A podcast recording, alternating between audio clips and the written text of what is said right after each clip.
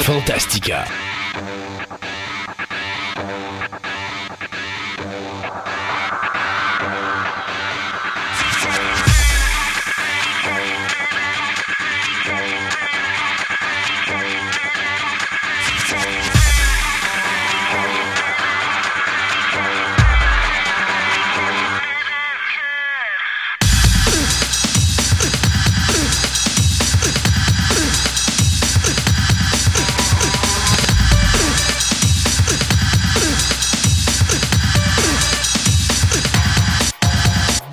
Mesdames et messieurs, bienvenue à cette nouvelle édition de Fantastica. Mon nom est Christophe Lassens et aujourd'hui, je vais de nouveau avec mon comparse de travail, M. Sébastien Côté. Bonjour Sébastien. Salut. Tu as changé ton fond d'écran, tu es rendu dans l'univers de Marvel? Ben oui, ben là, on va parler de Marvel tantôt. Donc, euh, je me suis installé dans phase 6. Ben, phase 5. Euh, c'est 5 ou 6? Oui, ben là, on est dans 4. On est dans 4. Ouais. Mais c'est ça, donc ça, 105. On s'en va dans 5 et 6, là. C'est ça. Mais ça, c'est le début de la 6. Euh, ça va se passer dans la 6, mais c'est pas nécessairement le début de la 6. C'est ça. Mais bon, euh, pour que les gens comprennent, mon ami Sébastien s'est mis une image de personnage de Marvel dont on ne parlera pas tout de suite, mais dans quelques instants, question de ne pas mhm. briser notre punch. Euh, dans notre émission d'aujourd'hui, euh, j'avais promis aux gens de Beatles Québec que je ferais quelque chose sur, sur leur regroupement pour nous avoir aidés justement pour notre émission de Noël, où est-ce qu'on a parlé des, personnages cultes. L'émission qu'on a parlé des, personnages cultes à Noël, eh bien, on avait parlé des personnages des Beatles et euh, en partenariat, ben, on s'était dit, on va faire de quoi aussi sur Beatles Québec. Donc, c'est aujourd'hui que ça se passe. On va en parler. Euh, du côté d'Andréane, qui part en vacances, elle, dans la forêt et dans les, bois, un point tel que son cellulaire ne rentrera pas. Donc, elle ne s'entendra pas dans l'émission ou dans cette édition de Fantastica. Eh bien, on va parler de qu'est-ce qu'une légende urbaine? Ça vient où la légende urbaine? Donc, on va en parler aujourd'hui à l'émission.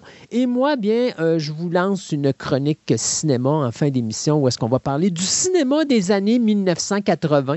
Donc, euh, probablement, moi, je considère la période la plus intéressante de l'histoire cinématographique parce que c'est une, une, période où est-ce qu'aujourd'hui, on est marqué par cette période-là, que ce soit les Gremlins qui sont sur le bord de revenir, que ce soit les Back to the Future qu'on espère revoir un jour, que ce soit toute la panoplie de remakes de Footloose, Flashdance et compagnie, euh, Fame, euh, toute cette période des années 80 a marqué le cinéma, l'histoire du cinéma et une génération qui fait que justement, euh, bien, on va vous parler de pourquoi ça a, ça a été comme ça, pourquoi ça a été si marquant, qu'est-ce qui a fait que c'est devenu si marquant. Et faites-moi confiance, autant ce cinéma-là a été le cinéma qui aujourd'hui euh, sert encore Hollywood à créer des produits parce que sinon Hollywood serait vraiment dans le trouble.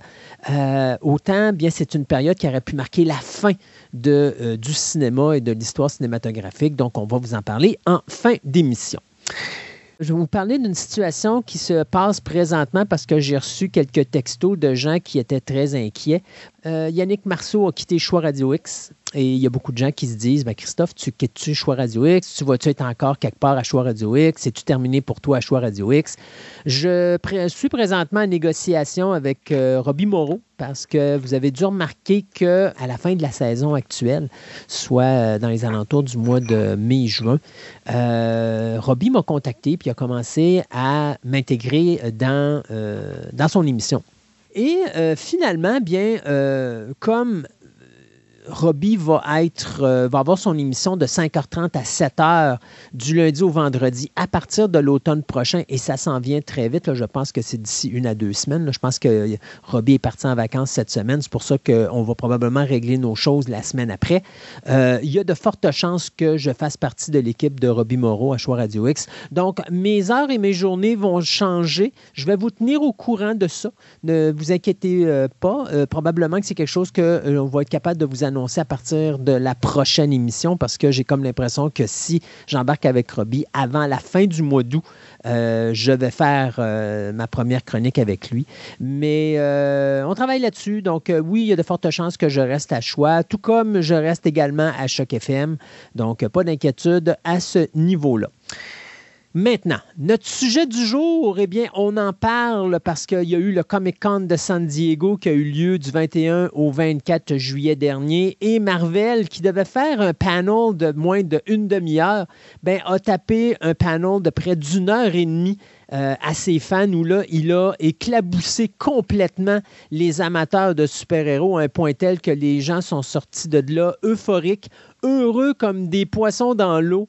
Euh, on, était, euh, écoute, pour la première fois depuis le début de la phase 4 qui va se terminer avec le film Black Panther Wakanda Forever le 11 novembre prochain, bien, on commence à comprendre avec ce que Marvel vient d'annoncer, vers où on s'en va, parce qu'honnêtement, la phase 4, ça s'en allait nulle part. Euh, c'était beau de présenter des nouveaux personnages, là, mais c'est parce qu'à un moment donné, tu cherchais une trame de fond en arrière de tout ça. Tu avais des personnages qui n'avaient aucun rapport les uns avec les autres, que ça passe par Miss Marvel, que ça passe par un Hawkeye, que ça passe par euh, Bishop, que ça passe par euh, Moon Knight.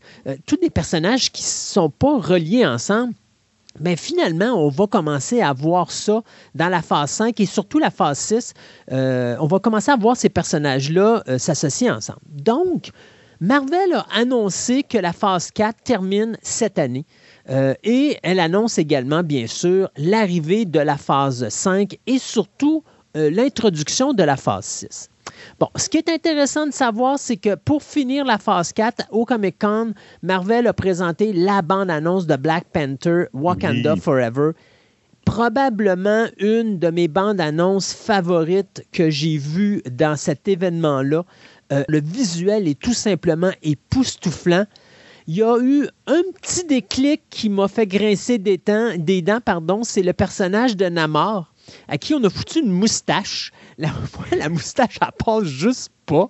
Mais bon, euh, Namor va être présent, euh, ce qui est bien parce que c'est quand même. Bon, on a, ceux qui n'ont pas vu euh, Miss Marvel, il y a un punch à la fin de la série qui mhm. nous annonce l'arrivée des mutants.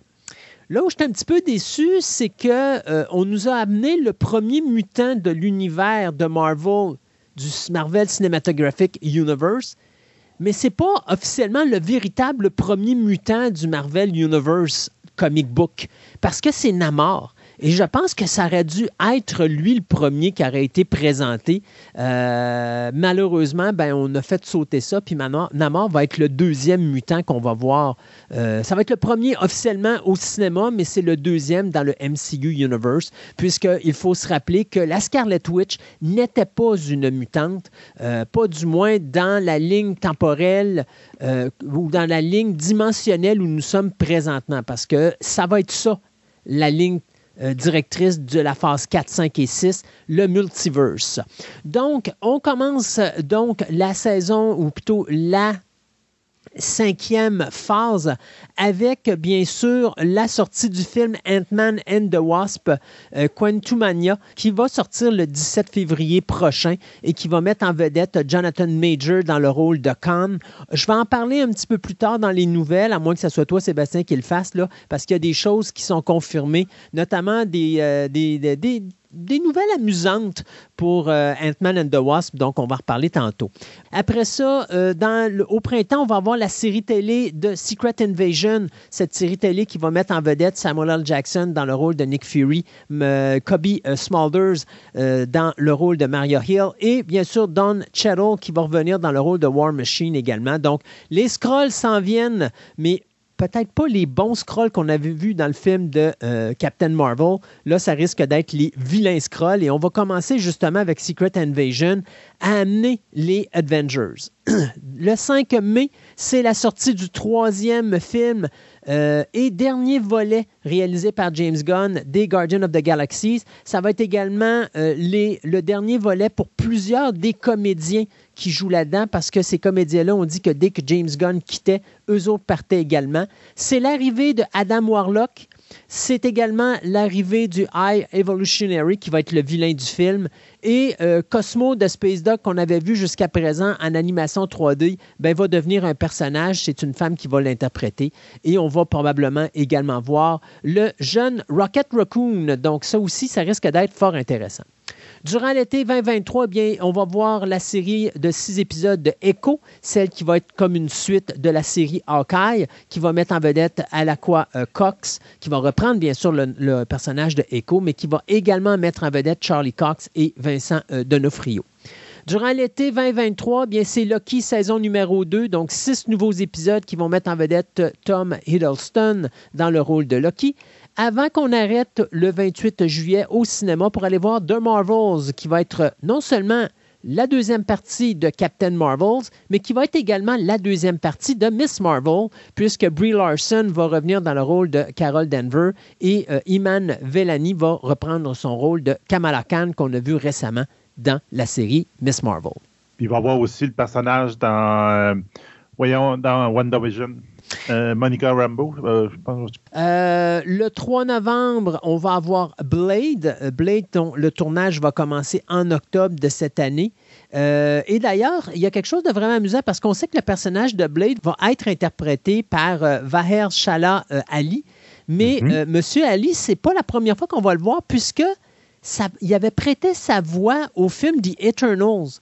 Et là, ça sera drôle de savoir si le personnage de Blade faisait partie d'une certaine façon des Eternals, parce que euh, Kevin Feige fait jamais rien euh, gratuitement, donc il faudra voir où est-ce qu'on va s'en aller avec ça. Euh, à l'automne 2023, on aura la série euh, Iron Heart, euh, une série de six épisodes qui va nous, bien sûr nous présenter les aventures de Riri Williams.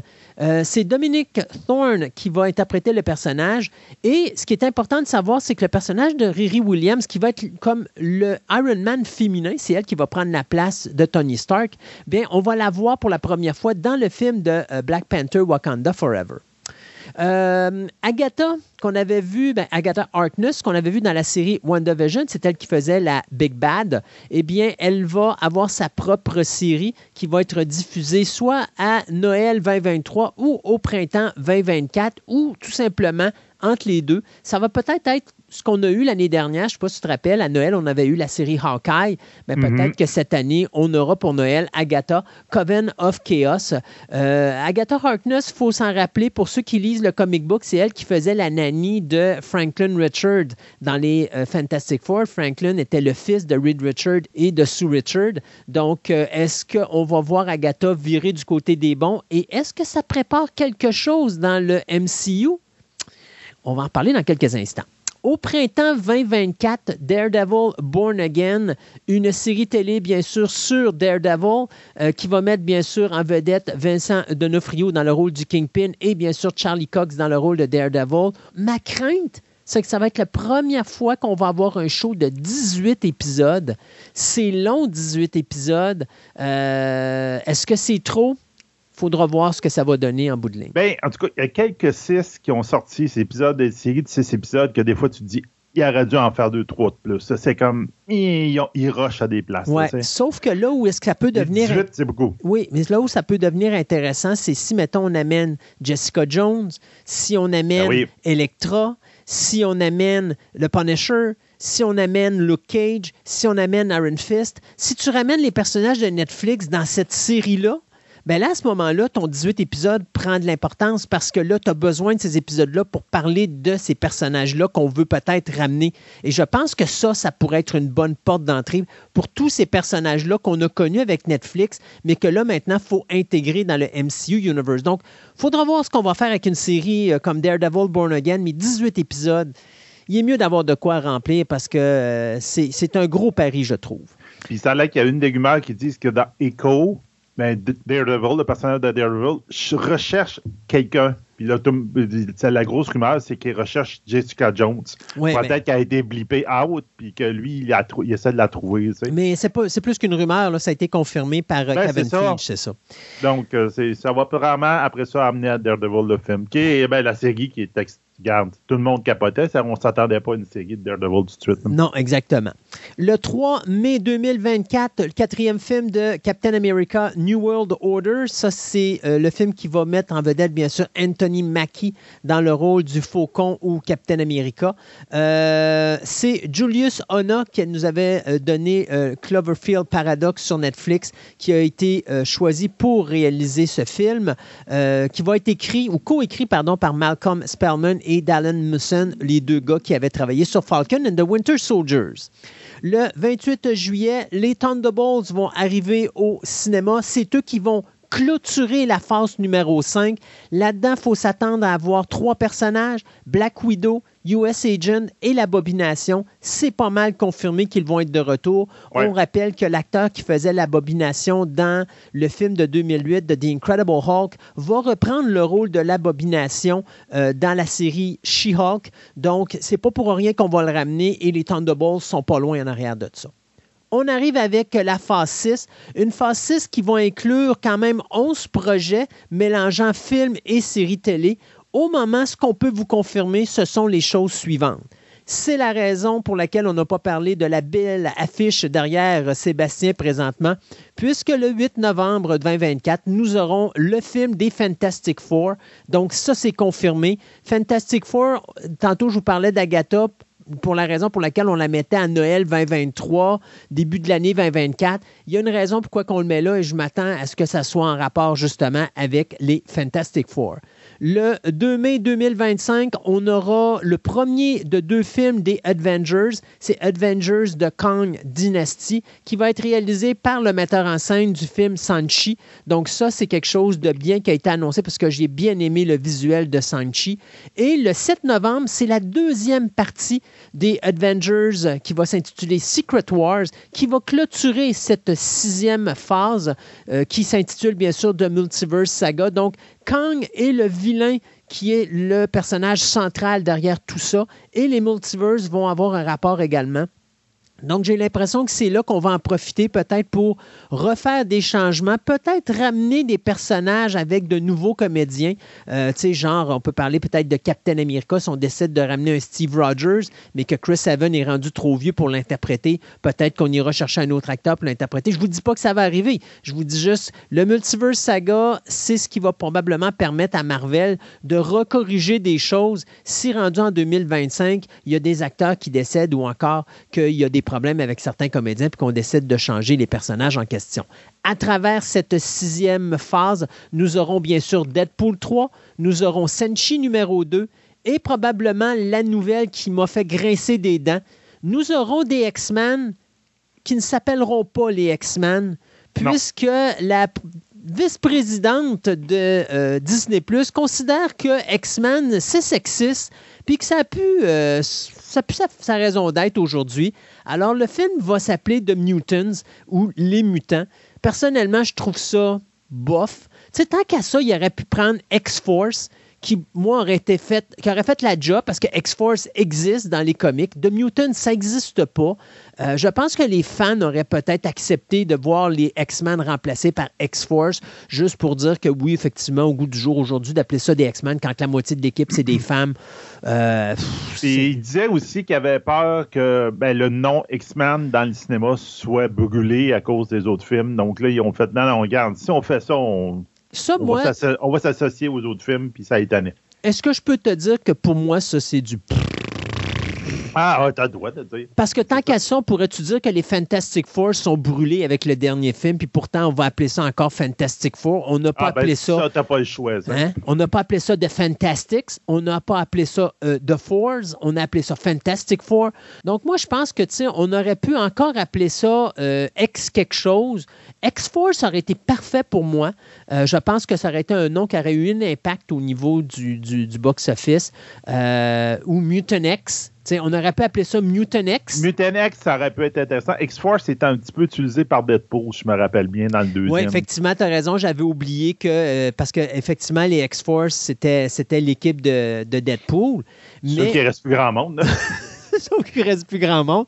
Mais effectivement, tu sais, euh, Mutant X, même si ça avait été à l'époque une série télé, aurait pu être quelque chose qui aurait pu être utilisé. Mais bon, de Mutants tout court comme ça, je sais pas, j'ai hâte de voir. De toute façon, c'est Marvel, puis tu sais que ça va marcher niveau au box-office. Ouais, c'est ça. Puis il n'est pas marqué nulle part encore. Donc, euh, c'est un working title. Ça va peut-être changer. Euh, tout ça pour dire que pour du côté de l'animation, on va terminer. Euh, ça n'a pas un rapport vraiment avec la phase 5 ou la phase 6, mais juste vous dire qu'il y a trois séries qui sont confirmées. D'abord, What If, euh, il y aura une deuxième saison au début de 2023. On vient de confirmer déjà la troisième saison également. Du côté de X-Men 97, ça, ça va arriver à l'automne 2023 et on vient déjà d'annoncer une saison 2. Ça, c'est une série que j'ai vraiment hâte. Et finalement, dans la première saison de la série What If, on avait fait un épisode de Marvel Zombies. Ben, l'épisode a tellement bien été reçu qu'on confirme du côté de Marvel qu'en 2024, il y aura une série spin-off de Marvel Zombies qui sera faite pour pas pour les tout petits, mais pour les adultes, donc les, les grands adultes, les grands fans de l'univers de Marvel. Donc, c'est ça l'univers Marvel phase 5 et 6 beaucoup, beaucoup, beaucoup de produits qui s'en viennent. Vraiment très intéressant. J'ai vraiment hâte de voir euh, tous ces produits-là, et sur le petit et sur le grand écran. Il y a quelques affaires qui me font graisser des dents. Je parlais de la moustache de Namor, je parlais d'Agatha aussi. J'ai hâte de voir une série sur Agatha. C'est pas un personnage principal. Est-ce que les gens vont embarquer là-dedans? C'est ce qui restera à voir. Mais pour le reste, je pense qu'on est en Cadillac. J'ai bien hâte de voir tout ça. Mais comme Agatha, je me demande des fois s'ils vont pas le faire dans le passé, non pas dans le présent, mais euh, ou peut-être un Non, il faut, il faut que ça soit entre euh, WandaVision et Fantastic Four. Tu n'as pas le choix parce qu'il faut démontrer pourquoi le personnage va devenir un bon personnage, même s'il euh, y a des bases maléfiques. Là. Ouais, c'est ça. En tout cas, on verra bien. c'est ça. On s'arrête pour notre segment de nouvelles. On a plein de chroniques pour vous aujourd'hui et on revient en fin d'émission avec notre table ronde et ce que Sébastien a eu le courage de mettre sur notre Twitter.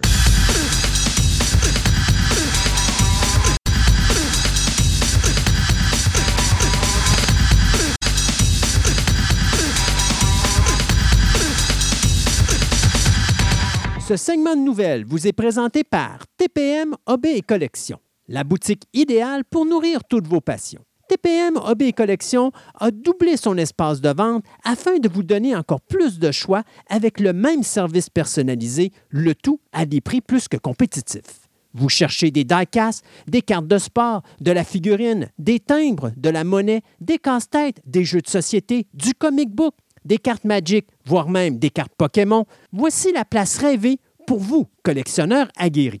Allez donc les visiter dans leur nouveau local au centre commercial de Fleur de Lys au 550 boulevard Wilfrid Amel à Québec ou rendez-vous sur leur site web au www.boutique-tpm.com.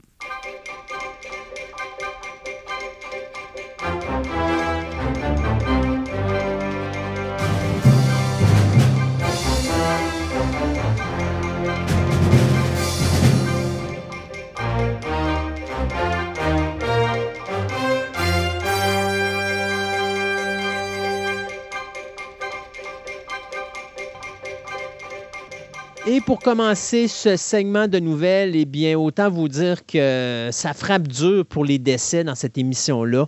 Euh, il y en a une panoplie. Euh, d'abord, si Sébastien, je te dis, j'ai un rôle à t'offrir Hollywood, puis le rôle, c'est de jouer le personnage de l'oracle dans La Matrice, accepterais-tu? Euh, non. Non. Par... Y a-t-il une raison en particulier?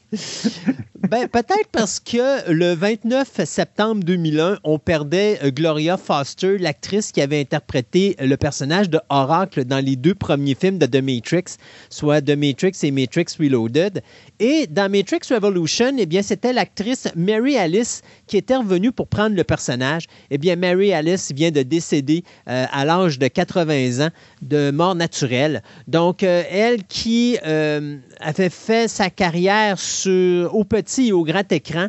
Euh, elle avait été dans plus d'une soixantaine de rôles, avait ramassé euh, le lauréat du Primetime Emmy Award en 93 pour euh, son rôle dans la série télé I'll Fly Away. Elle avait gagné le Tony Awards en 87 pour sa performance dans la pièce de théâtre Fences, pièce de théâtre qui avait été adaptée au cinéma en 2017 par Denzel Washington.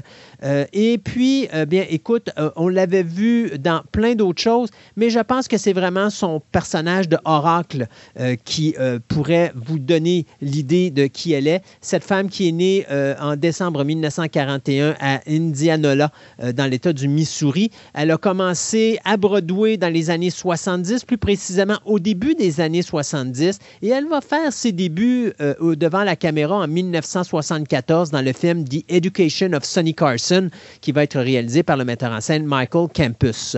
Et après ça, bien, on va la voir dans différents films à Hollywood, euh, notamment, euh, on l'a vu dans The Bonfires, euh, The Bonfire, pardon, of the Vanities en 1990 de, du réalisateur Brian De Palma. On l'a vu dans A Perfect World de Clint Eastwood.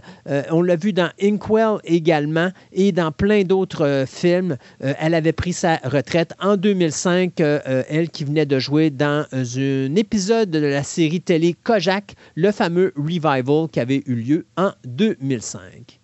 Un autre décès, Bernard Cribbins, lui qui a eu plus de 122 rôles sur plus de sept décennies de carrière, c'est quand même pas n'importe quoi. Euh, donc, euh, on l'avait euh, connu notamment dans le film Frenzy d'Alfred Hitchcock. Il avait joué dans la version originale de... on ne parle pas du téléfilm qui avait été fait dans les années 50, mais on parle bien du film de 1967. On l'avait vu dans la série télé Cosmos 1999. Mm-hmm. Euh, on l'avait vu dans la... Il est passé à plusieurs reprises dans cette espèce de série de films comiques euh, britanniques qui s'appelait les Carry On. Euh, on l'avait vu également dans la série télé Faulty Towers. on l'avait vu également dans Coronation Streets mais il a été surtout important dans l'univers du Doctor Who pour avoir interprété le grand-père du personnage de Donna Noble et il avait joué une partie très importante dans les derniers épisodes de l'acteur David Tennant dans le temps que Tennant faisait le personnage du Doctor Who. Et d'ailleurs, euh, je pense qu'il était revenu filmer quelques séquences pour le 60e anniversaire du Doctor Who. Moi, j'espère qu'il y a une tournée assez pour pouvoir qu'on le voie une dernière fois. Ça serait vraiment le fun. Ben, techniquement, c'est supposé être son dernier rôle euh, ah, qu'il a fait en carrière. Le seul problème qu'il a eu, c'est qu'il était en train, juste parce qu'il y avait une, une autobiographie de lui qui s'appelait Bernard Who, 75 euh, Years of Doing Just About Anything. Et puis, c'est lui-même qui faisait la voix de son audio, de l'audiobook de sa propre biographie. Euh, malheureusement, il est décédé alors qu'il faisait euh, l'audiobook ou la réalisation de l'audiobook. Alors, il faudra voir si on ne va pas le remplacer. C'est sûr et certain qu'on ne va pas mettre ce projet-là euh, au vidange. Donc, euh, Cribbins, qui nous quitte à l'âge de 93 ans le 27 juillet dernier. Une affaire pour Doctor Who avec M. Cribbins, c'est qu'il avait été dans dans les, Tom Campbell, dans, Peter Cushing, donc dans Doctor Who. Donc, il a été très, très. Dans les années 60, il avait fait deux, trois rôles à ce moment-là, surtout dans C'était, Invasion of the Dalek. Oui, c'est ça que j'allais dire, Invasion of the Dalek, parce que c'était là-dedans que Peter Cushing faisait le Doctor Who. C'est ça. Puis il avait fait une apparition dans The Voyage of the Dam avec son personnage qu'on a vu, Wilfred Mott, celui du grand-papa. Mais à ce moment-là, il n'était pas déterminé de même. Mais ils l'ont tellement aimé que là, ils ont fait hey, non, non, non, il faut te retrouver quelque chose. Puis là, il est devenu le grand-père de Nana Double et que le personnage a continué dans l'histoire du Doctor Who. Ça, c'est une belle histoire. C'est comme il disait, là, c'est un très grand acteur que quand il est arrivé, il tripait Doctor Who, puis quand il arrivait, il avait toute une, valise avec plein de, props pour dire avez-vous avez besoin de ça? Peut-être mon personnage pourrait avoir ça dans les mains. c'est c'est le, ce genre d'acteur-là qui est passionné puis ben qui tripe. Donc, c'est ça, qui est le fun à travailler avec. Exact. Euh, Paul Sorvino également, qui est décédé, il nous a, il quitté pardon, euh, le 25 juillet dernier à l'âge de 83 ans. Sorvino qui est décédé de mort naturelle. Donc, c'est bien sûr le père de Mira Sorvino, lui qui a interprété plus de 172 rôles dans sa carrière sur plus de 50 années. Il avait joué aux côtés de James Caan dans The Gambler. Euh, on l'avait vu également euh, dans le film Roméo et Juliette de Baz Luhrmann. on l'avait vu dans Nixon d'Oliver Stone en 1995. Il avait été aussi dans le film de Sidney Pollack, The Firm. Euh, il avait été dans le film de Joe Johnston, The Rocketeer. Euh, il avait été dans Dick Tracy, Red, euh, Bullworth, The Panic in Needle Park, The Day of the Dolphin. il avait eu un rôle super amusant dans The Stuff. mais il avait également été à la télévision à, à multiples reprises. On l'avait vu dans la série télé Law and Order, où est-ce qu'il avait joué dans une saison complète. Il avait euh, joué le frère humain de Worf dans Star Trek The Next Generation. C'est lui qui faisait le père de Bruce Willis dans la série Moonlightning. Et on l'avait vu récemment dans euh, la mini-série Godfather of Harlem, où est-ce qu'il faisait un rôle principal. Euh, c'était lui, je crois, qui faisait le personnage de Frank Castello. C'est Costello, son nom, si je ne me trompe pas. Donc, Paul Sorvino, un autre gros morceau qui nous quitte. Il a été une fois réalisateur derrière la caméra. C'était The Trouble with Kelly, euh, qui avait été écrit par sa fille Amanda Sorvino. Et euh, il dirigeait non seulement sa fille Mira Sorvino, mais également son fils Michael Sorvino et son neveu Bill Sorvino. Donc, euh, The Trouble with Kelly, qui avait été fait en 2012, c'était vraiment une histoire de famille. Donc, Paul Sorvino qui nous quitte à l'âge de 83 ans. Un autre gros morceau, David Wagner, ce, ben, cet acteur britannique qui est décédé à l'âge de 80 ans euh, des suites d'un cancer. Euh, écoute, 60 ans de carrière, 228 rôles. Il est décédé cinq jours avant son 81e anniversaire. Lui qu'on a vu, écoute, moi, je me rappellerai toujours de lui comme le photographe dans La Malédiction en 1976. C'est le fameux photographe qui se fait décapiter.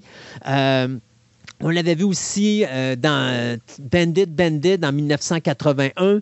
C'est lui qui mhm. faisait le MCP, donc le vilain du film Tron en 1982 une de ses euh, prestations les plus intéressantes que j'avais vues, c'était Time After Time, où est-ce qu'il faisait le personnage de Jack the Ripper en 1979. Euh, on l'avait vu aussi dans In the Mouth of Madness de John Carpenter. Euh, il faisait un vilain dans Titanic de James Cameron.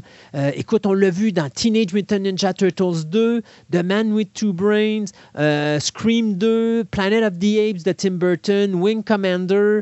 on l'a vu dans deux films de Star Trek où est-ce qu'il faisait deux personnages différents. Donc, il jouait dans Star Trek 5 où il faisait, si je ne me trompe pas, un humain. Et on l'a vu dans Star Trek 6 où il faisait un Klingon. Dis-moi si je me trompe. Euh, on l'avait vu dans Star Trek The Next Generation également. Euh, il avait prêté sa voix à Raz Ghul dans Batman The Animated Series, mm Jor-El dans euh, The Animated Series de Superman et il faisait Thomas Hackert dans la série télé Twin Peaks. Euh, donc, euh, il avait même été nominé aussi parce qu'il avait été dans la vieille série Holocaust à l'époque et il avait même été dans la vieille série Masada euh, dans laquelle il avait gagné un Emmy là-dedans aussi. Donc, un grand comédien, David Warner, qui nous quitte donc à l'âge de 80 ans. Maintenant, on va du côté de la réalisation. Euh, Bob Raffleson, pardon, qui nous quitte également, décédé le 24 juillet dernier à 89 ans. Euh, lui, décédé des suites d'un cancer du poumon. Il est né à New York euh, et a réalisé surtout sa carrière aux côtés de nul autre que Jack Nicholson, qui était son grand ami. C'est d'ailleurs grâce à lui que Nicholson a joué dans Easy Rider parce que euh, Raffleson était producteur à ce moment-là de Easy Rider.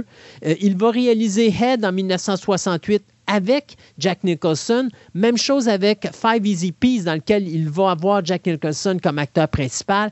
Mais je te dirais, les deux rôles ou les deux films les plus importants qu'il a fait dans sa carrière, c'est euh, The Postman Always, Ring Twice, le remake de 1981, qui mettait à nouveau en vedette Jack Nicholson euh, et Jessica Lange, et Black Widow, qui euh, mettait en vedette Deborah Winger.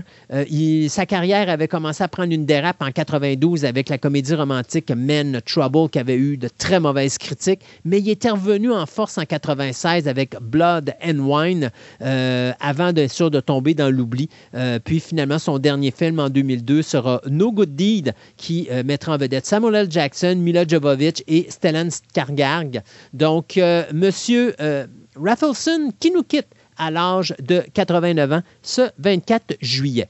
Et finalement, la chanteuse Shanka euh, Doucouré, euh, qui avait joué euh, dans son premier film tout récemment, c'est la version de Elvis, justement, qui vient de sortir en salle. Eh bien, la jeune femme est décédée à l'âge de 44 ans de façon naturelle. La police est encore en train d'enquêter, mais il n'y a pas eu de, comment je pourrais dire, il n'y a rien qui laisse présager qu'il y a eu cause de suicide ou que ça a été un assassinat ou quoi que ce soit. Euh, la police est vraiment confiante de dire que cette mort-là a été naturelle. On est en train de faire l'autopsie présentement, donc on devrait en savoir un petit peu plus long.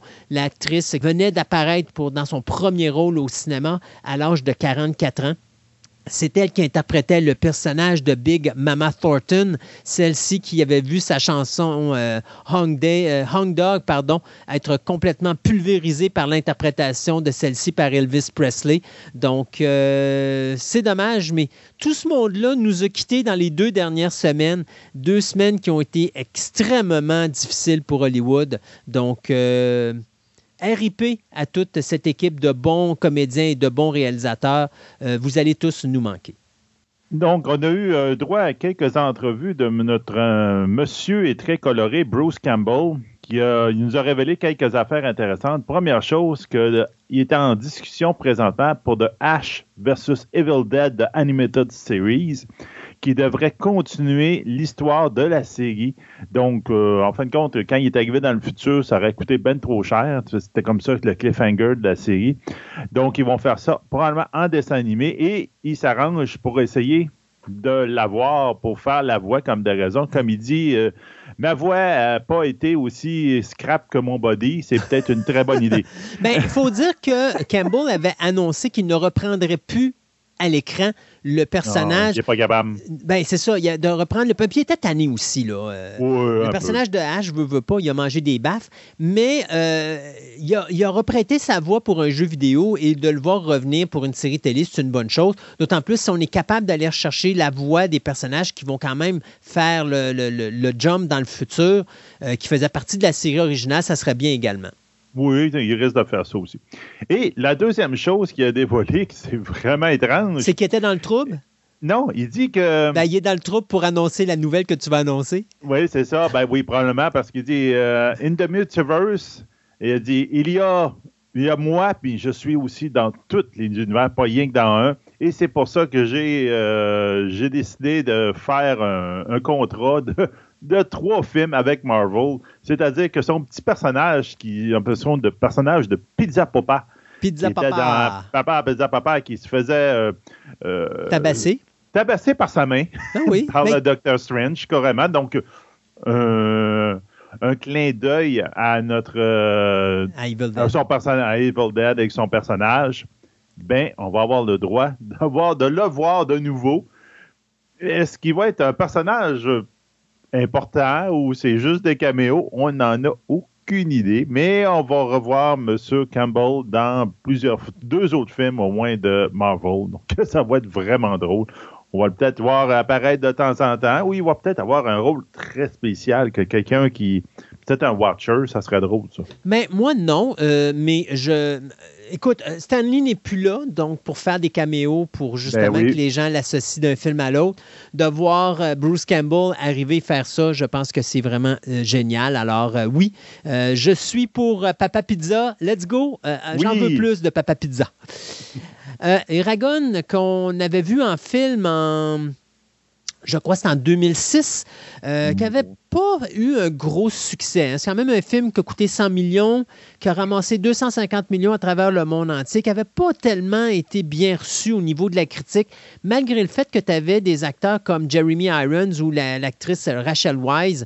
Donc, c'était quand même pas du mauvais euh, euh, mauvais casting, mais le film n'a juste pas levé. Et là, ben, Disney Plus a décidé de s'associer avec euh, l'auteur Christopher Paolini pour réécrire une série mm. télé basée sur le personnage d'Eragon qui est apparu, bien sûr, dans la série de livres de Paolini qui s'intitulait Inheritance Cycle, qui avait commencé en 2002. Donc, Euh, Eragon était le titre du premier de quatre livres dans cette série-là, livre qui avait été vendu à plus de 40 millions d'exemplaires à travers le monde entier. Donc, Paolini va s'occuper de euh, co-écrire la série on n'a pas le nom de l'autre écrivain qui va être à ses côtés, mais on sait que l'histoire va suivre les aventures de ce jeune homme qui se nomme Eragon, qui a découvert un œuf un jour, et cet œuf est un œuf de dragon. Et lorsque cet œuf va euh, clore, eh bien, euh, le dragon, il va l'appeler Saphira, et les deux vont devenir amis et vont euh, se jumeler ensemble pour combattre un roi maléfique qui essaie d'oppresser la ville de Ala donc, euh, c'est Bert Salke qui va euh, être producteur exécutif et c'est la 20th Century euh, Television qui va s'occuper de produire cette nouvelle série télé qui sera diffusée, bien sûr, sur les ondes de Disney+. juste rappeler que le roman ou la série de romans Inheritance Cycle est probablement pour les jeunes adultes au niveau du fantasy euh, un des romans les plus influents des 20 dernières années. Donc, euh, ça mérite d'avoir une série télé. Puis j'ai toujours dit que quand tu as une série de livres comme ça, ça mérite qu'on euh, fasse ça en saison sur des postes de streaming parce qu'au moins, on a plus de chances de le voir aller jusqu'à la fin que de le voir se faire canceller au cinéma parce que justement, les box-office ne sont pas assez élevés. L'actrice euh, Kristen Brayton, qu'on va revoir bientôt dans son rôle de Jessica Jones, vient de signer un contrat pour le spin-off de Orphan Black. Ça va, il va s'appeler, juste pour toute mêlée de monde, Echoes. Donc, on a Echo dans Marvel Universe, mais on va voir dans l'univers de Orphan Black Echoes, donc avec un S à l'heure pour dire qu'il y a plusieurs échos. Mais en réalité, ça va s'appeler Orphan Black Echoes. Fait qu'il n'y aura pas de, de... Ouais, c'est ça. Ils vont mettre les deux probablement ensemble. Ils n'auront pas le choix ils n'auront pas le choix, là, parce qu'à un moment ça, ben, ils l'ont déjà fait dans le passé, qu'il y a des films qui s'appellent pareil, puis ils s'en dérangeaient pas pendant tout. Euh, donc, le personnage qui est original d'Orphan Black, c'était Tatiana Masloni, qu'on va voir justement dans le rôle de She-Hulk dans, dans, pas très longtemps, dans vraiment pas très longtemps. Ben là, c'est Kristen Reiter qui va faire vraiment l'équivalent de son personnage dans ce spin-off-là, c'est pas trop, trop bien déterminé. La chose qu'on sait, c'est que c'est 10 épisodes, que ça va être effectivement quelque chose qui va se placer dans l'univers de Orphan Blacks, dans un, futur pas très, euh, pas trop lointain. Euh, ça va passer à AMC et AMC+, et que ça va raconter dans un futur proche euh, l'exploration scientifique, probablement des clones, parce que l'histoire de base c'était ça, d'un groupe de femmes, dont une de ces femmes-là va être jouée par euh, Madame Kristen Reiter. Donc, on se doute, mais il va y avoir plusieurs autres femmes, donc il va y avoir probablement d'autres annonces prochainement. On verra bien ce que ça va faire donner. Le co-créateur de Orphan Black, euh, M. John Mauset, euh, va être dans le poste de directeur et d'executive producer. Le showrunner de, cette série-là va être Anna Fisco, qui va aussi être euh, créateur et writer. Et même que Kristen Brighton va être aussi un peu derrière la caméra, elle va être aussi participer à l'équipe de production. Donc, ça risque d'être intéressant. C'est une bonne actrice. Euh, j'aime ça qu'il donne d'autres projets. Puis je pense qu'elle va avoir euh, les prochaines euh, années vont être un petit peu occupées pour elle. Donc c'est bien ça. Euh, on parlait de Ant-Man tantôt. Ben oui. Bon, Ant-Man 3, avec la bande-annonce qu'on a vue au Comic-Con, a ouvert beaucoup de portes. D'abord, on sait que Kang, le personnage qui va couvrir la phase 5 et la phase 6, qui va être le fameux nouveau Thanos, euh, va apparaître dans ce film-là. Ça va être bien sûr l'acteur Jonathan Majors qui va l'interpréter. Mais il y a un autre personnage qu'on a vu apparaître, qui va apparaître pour la première fois au cinéma, un personnage qui a été créé par Stanley et Jack Kirby en 1967 qui a eu récemment une série télé d'une saison, mais qui a été cancellée, puis on ne sait pas pour quelle raison. Eh bien, c'est le personnage de Modoc. Modoc qui s'écrit M-O-D-O-K pour Mental Organism Design Only for Killing qui a, ben, si vous vous rappelez, là, il y a un petit corps, mais il a une énorme tête. Et euh, bien sûr, ses pouvoirs, ben, c'est des pouvoirs de télépathie. Donc, euh, on va le voir apparaître dans le film de Ant-Man numéro 3, qui sera encore une fois réalisé par Peyton Reed et qui mettra en vedette encore une fois Paul Rudd, euh, Catherine Newton.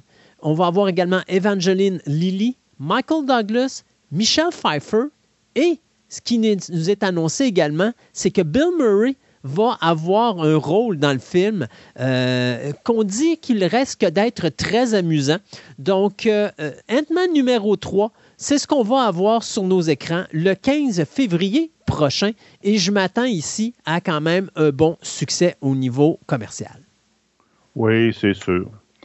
Euh, on a eu aussi, il y a le Comic Con a garoché plein, plein, plein, plein de nouvelles. Euh, on a eu quelques nouvelles de Gremlin Secret of the Mogwai. Donc, il va être une, série de dessins animés sur HBO Max. Ben, on a eu le droit à plusieurs, donc, de noms des personnes qui vont participer au dessin animé, qui vont prêter leur voix. Donc, on avait déjà Ming-Nan Wen, James Wong, B.D. Wong et Isaac Wang. Ça, c'est les trois, les quatre, excuse, qui étaient déjà là. Donc, les nouveaux qui se rajoutent, c'est Sandra Oh, ben, déjà bien surpris, Randall Park, Josh Takai, qui va être là aussi, Bowen Young et Zach euh, euh, Gilligan, qui va être là. Donc, ça, c'est tous les, acteurs et actrices qui vont prêter des voix à cette, série-là, qui va raconter, en fin de compte, euh, les histoires du, fameux euh, Sam Wing, donc celui, le vieux bonhomme qui donnait euh, Mago. Euh, ben, c'est la rencontre entre l'Asiatique et euh, Gizmo. Oui, c'est ça. Ben, pour ceux qui avaient déjà vu Gremlin, il y a un vieux Chinois qui donne le Mogwai.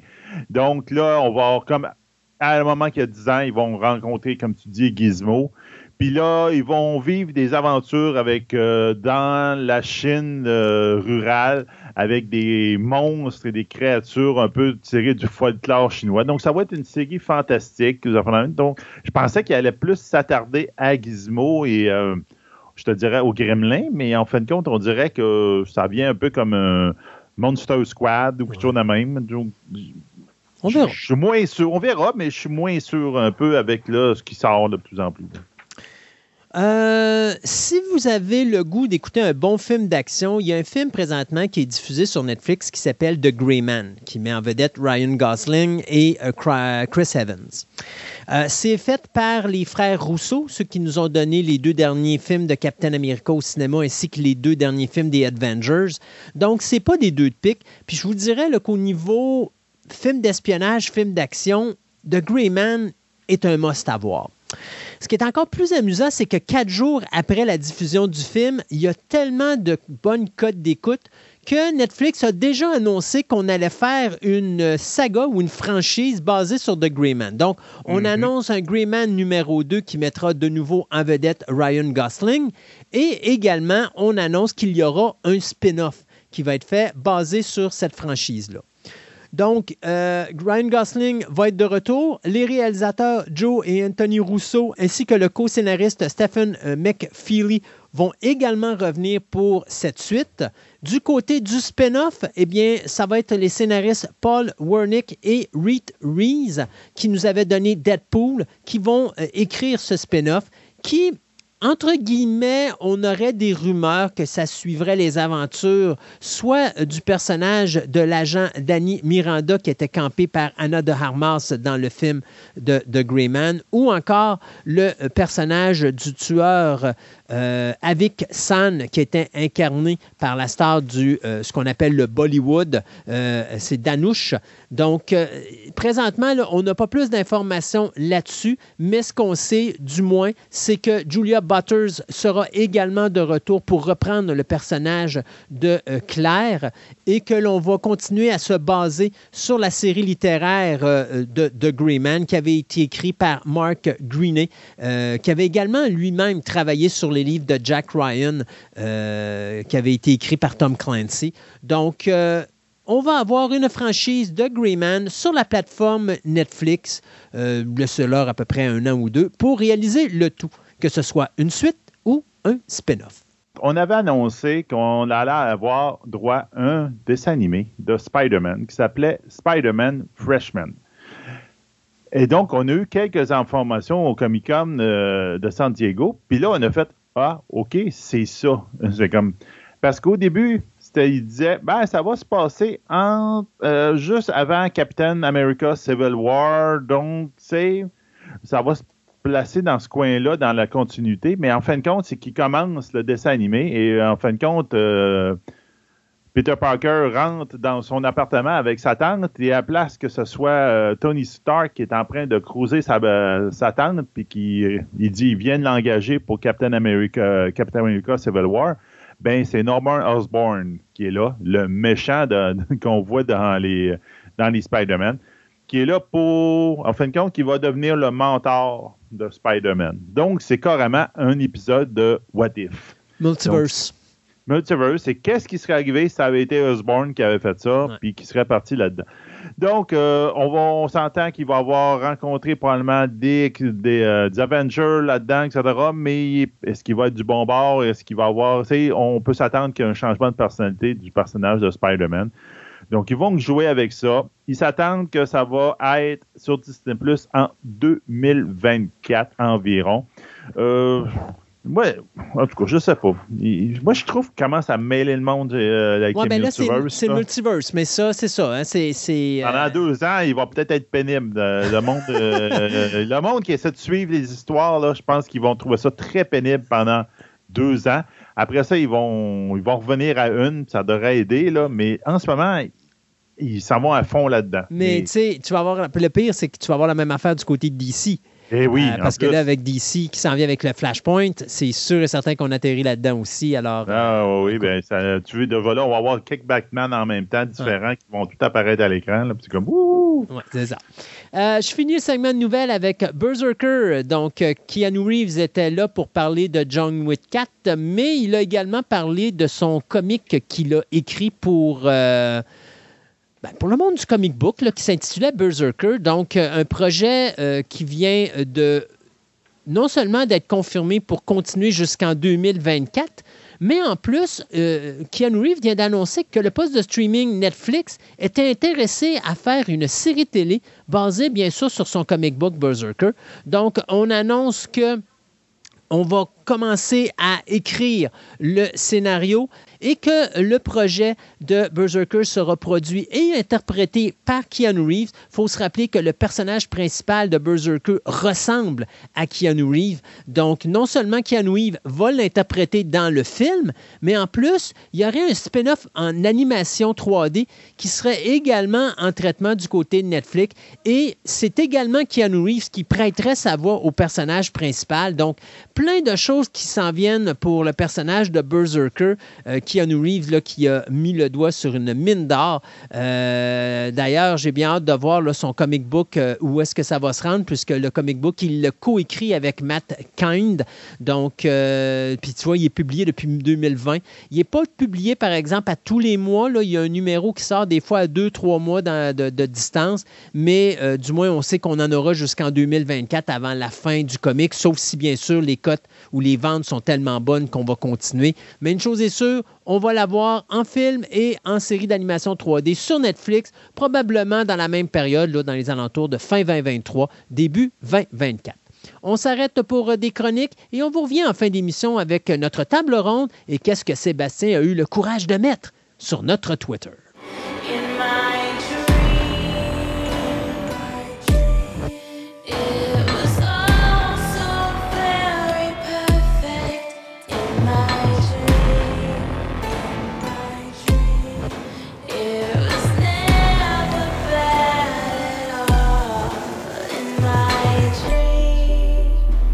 L'on parle du Bigfoot, des petits hommes verts ou du Candyman, aujourd'hui avec Andréane Jutra, on va parler de légende urbaine, mais on ne va pas parler, on ne va pas raconter une légende urbaine, on va poursuivre quelque chose qui est arrivé il y a de cela quelques semaines, voire quelques mois, où est-ce que soudainement, en pleine nuit, Andréane s'est réveillée en sueur en se disant J'ai jamais dit au monde c'est quoi de la mythologie, puis après être tombée de son lit, elle s'est dit et j'ai oublié les légendes urbaines aussi. Bonjour, Andréane.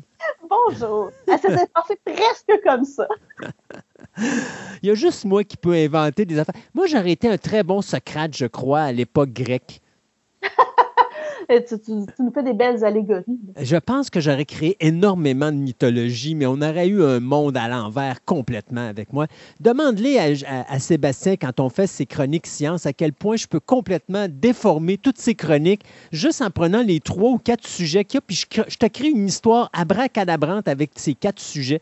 Et puis, moi, je trouve que c'est le fun, mais oh. Sébastien n'est pas toujours d'accord avec mes histoires. Mais enfin ça nous amène une autre, euh, une autre vision complètement de ce qu'on allait dire. C'est parfait. Ah, ben, écoute, ça, c'est sûr et certain. Même des fois, je pense que ce serait plus intéressant de parler de la façon que j'ai arrangé mes sujets que de la façon qu'ils nous les présentent. Mais ça, c'est une autre histoire. Euh, là, on va savoir, on va parler de qu'est-ce que les légendes urbaines. Exactement.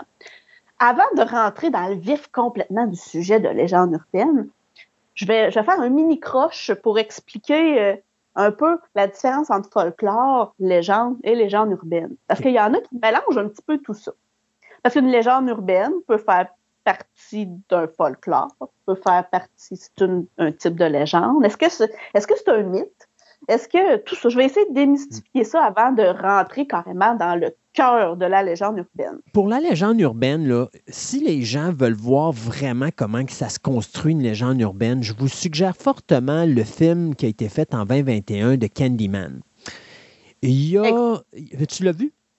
Non, mais ça fait partie des, euh, des, des, des, Je ne l'ai pas vu, mais quand on parle de légende urbaine, tout nous ramène à ce film-là. Oui, et bien, on parle pas. Euh, ben, tu sais, le film de 92 est très bon là-dedans, mais si vous voulez voir comment qu'une légende urbaine se crée, toute l'histoire du téléphone arabe, euh, vous mhm. écoutez le film de 92, puis après ça, vous écoutez la suite, entre guillemets, qui a été faite en 2021, euh, et vous allez voir à un moment donné, vous, vous avez assisté en 92 à l'histoire, à la base de ce qui s'est réellement passé dans la légende.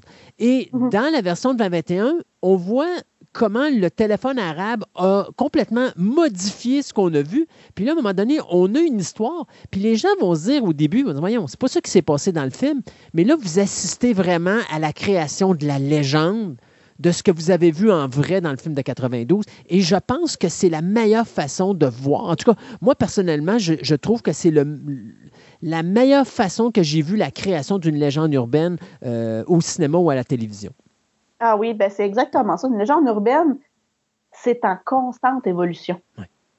C'est oui écrit, mais c'est oral aussi. Puis même quand c'est écrit, ça c'est pas. Euh, une fois que c'est écrit, c'est écrit dans des lieux éphémères, des lieux qui sont en constante modification.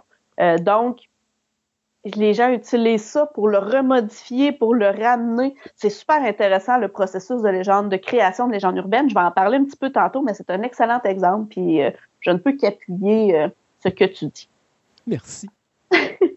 Donc, euh, si je, fais juste un, un petit croche avant pour expliquer le folklore. Le folklore, c'est l'ensemble des productions collectives émanant d'un peuple et qui se transmet d'une génération à l'autre par voie orale et par imitation. Euh, pourquoi que je parle de folklore un peu, c'est que les folklores, euh, une légende urbaine peut faire partie d'un folklore. Le, mot folklore, juste pour dire, c'est le savoir du peuple. Donc, c'est un peu, euh, même c'était le, mot qui était souvent utilisé, c'est le génie du peuple. C'est quelque chose qui est transmis dans la langue, dans les productions, oui, par la, la, tradition orale. quand on parle de contes, de légendes que je vais aborder, d'épopées, ça peut faire partie du folklore d'un peuple. Mais donne-moi un exemple de folklore, parce que, tu sais, bon, on a des chanteurs, ce qu'on appelle les chanteurs folks, qui font de la mhm. chanson folklorique, que c'est un petit peu ça. Euh, oui, oui, parce que le folklore, c'est la culture populaire. OK. C'est pour ça que les légendes urbaines rentrent dans ça, parce que ça fait partie de la culture populaire. Le folklore, ça parle pas de euh, qu'est-ce qui s'est passé chez les Grecs. Ça, c'est de la mythologie. Ce n'est pas de la culture populaire. C'est une connaissance du peuple actuel. Le folklore, c'est en constante évolution tout le temps. J'utilise le folklore aussi pour faire l'éducation du peuple à son propre folklore, pour lui réapprendre ces, différentes euh, traditions. C'est assez euh, étrange. Ils ont vraiment ils ont utilisé beaucoup, euh, c'est au 19e siècle, tu sais, des peuples que finalement, tranquillement, pas vite, ils se sont fait assimiler, si je peux dire, mais tu sais, de façon plus récente, pas, pas dans les années 1200, là, vraiment plus aujourd'hui, où est-ce qu'ils ont, perdu leur tradition à eux, euh, ils sont mis à. On a vu apparaître des, euh, des festivals euh, traditionnels dans, dans certains pays, même au Québec aussi, où est-ce que ça a même été utilisé comme une propagande nationaliste un peu pour faire ressortir l'originalité, les spécificités du, du folklore propre à chaque peuple. C'est dans le fond, c'est ce qui nous permet de distinguer les peuples voisins de nous. C'est comme un peu notre identité nationale. Mais oui, ça peut parler un petit peu des origines. Nous, traditionnellement, je donne un exemple, euh, ça vient d'Europe, mais euh, à une certaine époque, les femmes euh, chantaient dans les champs pour que pour dire à leurs animaux qu'ils devaient revenir à l'étable c'est vraiment comme des chants précis. C'est pas vraiment comme une chanson. il n'y avait pas de mots. C'est des intonations. Euh, puis si euh, tu voulais ramener tes chèvres, tu avais une intonation particulière. Si tu voulais ramener euh, tes vaches, ben, c'était une autre intonation, comme une autre forme de, de un petit peu comme un yodeli, là, tu sais, ceux qui font du yodeli loup, là. Mm-hmm. c'est pas le bon mot, là, mais les gens perdaient ce savoir-là, perdaient cette identité-là. Puis, ils sont mis, ils l'ont enregistré, ils ont remontré ça euh, euh, aux, nouvelles femmes qui voulaient faire euh, ce métier-là pour leur montrer, tu sais, ça, c'est votre culture, c'est votre tradition à vous, c'est votre identité. Donc, le folklore est utilisé pour garder la notion de, de, de t'es qui, toi. OK. Ben, un exemple le petit chaperon rouge, c'est du folklore? Euh, c'est un conte. Mais le conte fait partie du folklore. C'est ça, c'est un conte folklorique. Oui. On, va appeler ça comme, comme Ansel et Gretel. Euh, oui, tout à fait. Comme Ansel et Gretel. C'est vraiment l'essentiel. Dans le fond, ça l'explique, le folklore, l'essentiel de la vie quotidienne, d'une certaine façon. OK. Donc, c'est ça. Donc, l'exemple, euh, le petit chaperon rouge qui marche dans les bois pour aller voir sa grand-mère qui reste dans une petite cabane, puis il apporter de la nourriture et tatati tatata, puis à travers là, il y a le conte avec le loup. Euh, Ansel et Gretel, ben, c'est la même chose là, avec euh, justement le, le, frère et la sœur là, qui se retrouvent avec, euh, quoi, c'était, si je ne me trompe pas, c'était une histoire d'une sorcière. c'est ça. Donc, il y a le contemporain, c'est-à-dire la vie de l'époque, dans lequel se mhm. trouve un conte, puis c'est pour ça que c'est folklorique. Exactement. Ça l'explique l'essentiel de la vie quotidienne, comment les gens vivaient, euh, pourquoi, puis c'est leur identité finalement, pour conserver leur identité. Le, le, le, folklore, c'est vraiment jusqu'à aujourd'hui. Donc on s'entend, là, ça, c'est pas quelque chose qui, qui date de millions d'années. Donc, il existe aussi un folklore occidental moderne, et c'est là c'est de là que je fais le lien avec les légendes et les légendes urbaines. Parce que les légendes urbaines sont considérées comme un folklore occidental moderne. Donc, c'est pour ça que je suis partie de loin pour euh, arriver euh, aux légendes urbaines. Mais je veux juste faire un croche avec la, la différence entre une légende et un mythe. Parce que on parle de mythes souvent, puis même les, euh, les légendes urbaines ont été souvent considérées comme un mythe euh, contemporain ou un mythe récent. Mais euh, une légende, c'est un récit fictif dans lequel se mêlent le réel et le merveilleux. La légende, c'est d'abord imposée comme par tradition orale, comme je disais, puis qui a fini par s'ancrer dans la tradition écrite par la suite la, euh, la légende se base sur des faits réels qui ont été modifiés. Alors qu'un mythe, c'est complètement inventé. Un mythe, c'est euh, ça peut, oui, être euh, inspiré. la création du monde est un mythe. Donc, on le sait que le monde a été créé un jour, donc il y a une partie de réel, mais c'est euh, c'est complètement inventé. C'est fantaisiste. Tout à fait. Le- la légende, sa particularité finalement, c'est que ça, mélange constamment le vrai et le faux. Euh, les légendes, c'est vraiment pour orienter la, la conduite des humains, mais dans, une, dans un côté positif. Encore une fois, on essaie tout le temps de ramener les gens vers, euh, vers du positif. Et la légende urbaine, Ou encore, tu peux toujours dire que c'est Satan qui s'amuse à nous raconter des histoires, mais qui se sert de bouts de vérité pour nous en mettre plein les oreilles euh, et nous amadouer à travers euh, tous ces, ces- ces- ces vilains petits plans. Euh, il pourrait être un excellent raconteur de, de, de- Oui. de légendes. Ah, tout à fait. Tout à fait.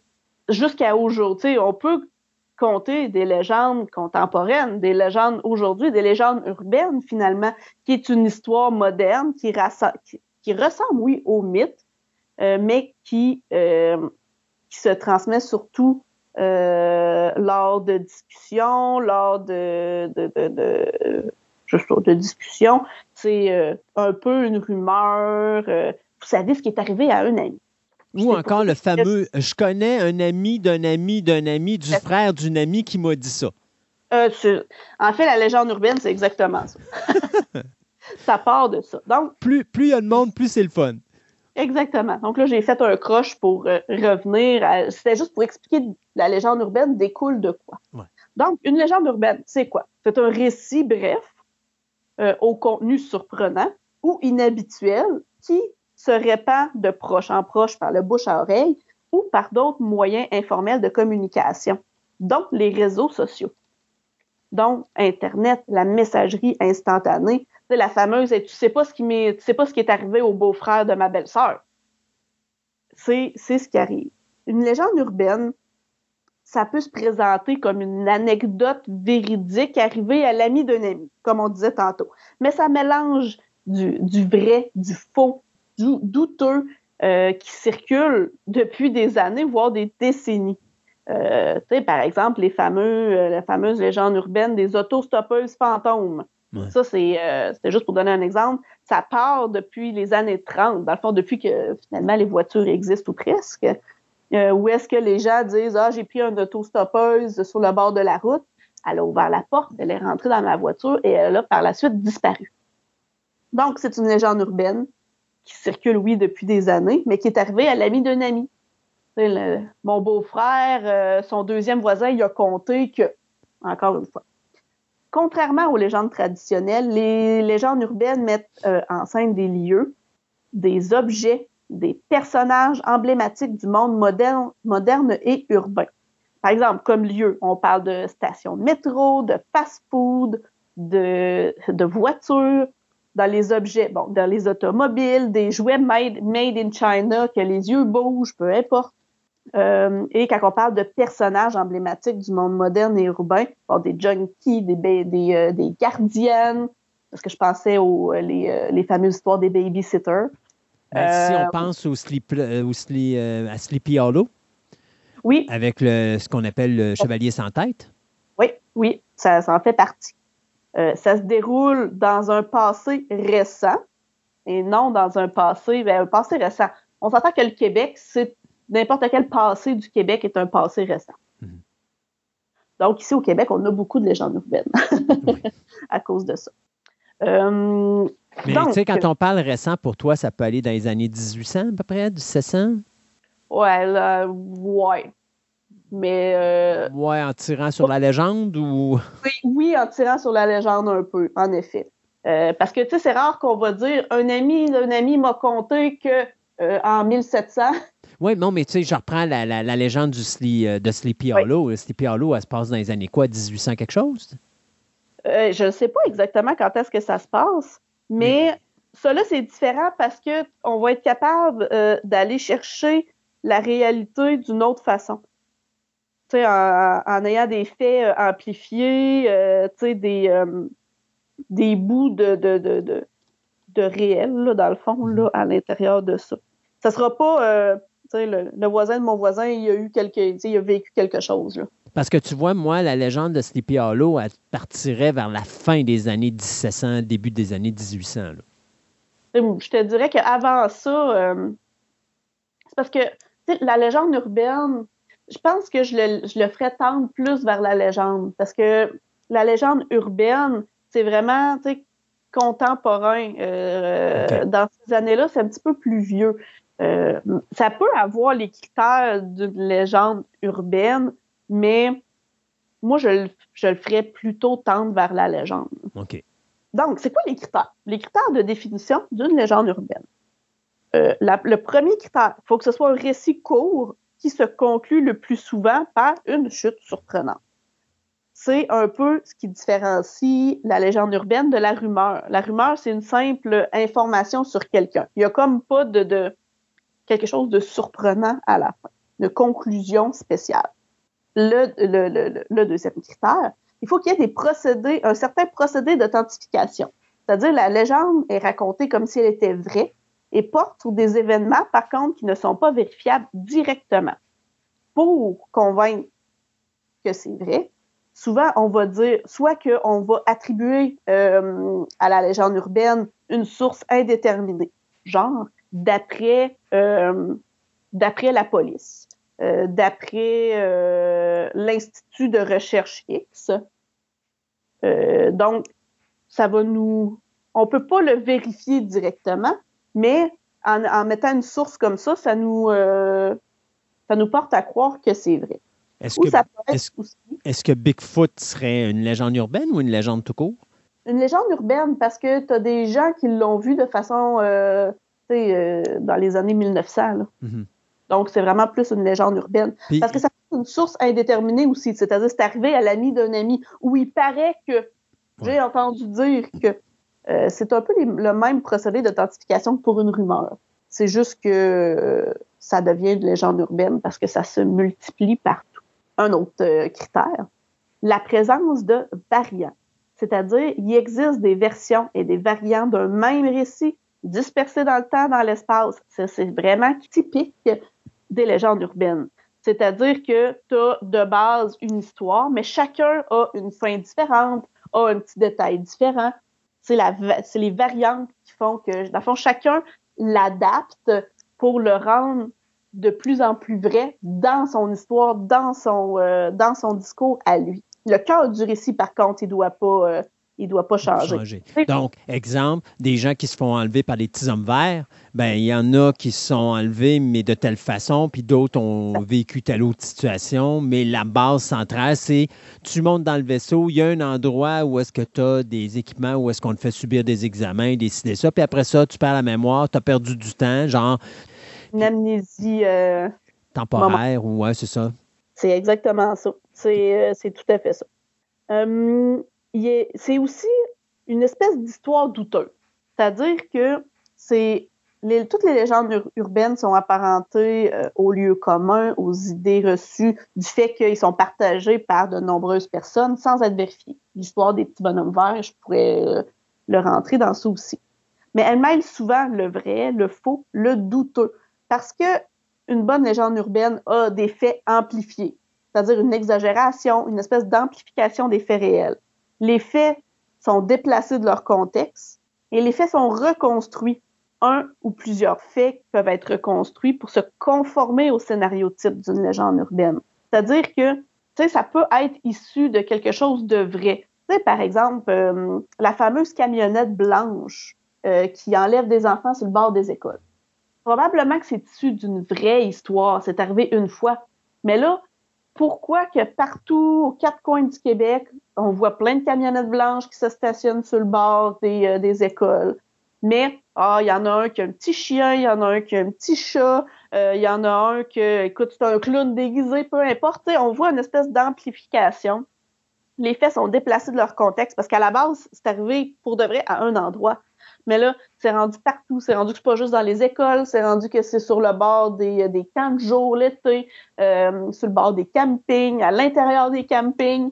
Ou encore, tu as fameux Christophe qui va dire il y a eu cette histoire-là qui s'est passée où une camionnette, le conducteur d'une camionnette blanche a kidnappé un enfant, la police l'a capturé, ils l'ont abattu et pour se venger, régulièrement, vous avez une camionnette qui s'en va en avant de différentes écoles à travers la province et vous remarquerez que ses pneus sont noirs. Et là, soudainement, quelqu'un dit non, non, non, moi je me rappelle, je l'ai vu et ses pneus étaient verts. Non, non, non, moi je l'ai vu et ses pneus étaient oranges. Et voilà on vient de créer ici à Fantastica une légende urbaine. Exactement. Euh, et le récit propose un certain déchiffrement, une certaine interprétation du monde, surtout les aspects les plus perturbants ou confrontants, inquiétants. Puis il peut même avoir une morale implicite. C'est pas une obligation, mais souvent il y a une espèce de morale à l'intérieur de ça. Pas toujours clair, pas toujours euh, pas toujours de façon évidente, mais souvent elle est là. Tu sais, la fameuse, bon, moi, je, reviens à ma camionnette blanche avec le monsieur qui a un petit chien, ben, la morale, c'est s'il y a des, des inconnus qui vous attirent avec les petits chiens, rentrez pas dans la camionnette. Tu sais, il y, a comme une espèce de morale. Mm-hmm. Et la légende urbaine se répand, oui, via le bouche à, oreille, mais aussi via beaucoup de, de canaux de communication informels, dont les réseaux sociaux, les messageries. Sa diffusion est fortement influencée par les évolutions technologiques. Ça, j'ai très ri, j'ai vu ça à quelques endroits. Ben, euh, on peut-tu se dire que la, société d'aujourd'hui est facilement capable de créer des légendes urbaines, beaucoup plus qu'à l'époque? Ben oui. Ah, tout à fait. Elle a, les armements euh, au bout des doigts, c'est ridicule. Ah, ben oui, ben oui. Et euh, ce que je trouvais comique, c'est qu'au début, il disait les premières légendes urbaines, ben, pas les premières, mais il, où est-ce qu'ils ont été euh, transmis par des moyens euh, plus contemporains. C'était par fax ou même par photocopie. C'est la fameuse personne qui va écrire l'histoire, qui va photocopier pour donner des, feuilles à tout le monde. Ben, c'est sûr qu'aujourd'hui, on a. chaînes de lettres. Des chaînes de lettres. Ouf, qu'on a vu ça. Donc, ça vient de là. Ensuite, c'est par les, courriels, par Internet par euh, les euh, n'importe quel réseau social maintenant, Instagram, Facebook, euh, Twitter et j'en passe parce que j'en oublie. N'oublions pas TikTok, la nouvelle ah. folie dans le monde. Exactement.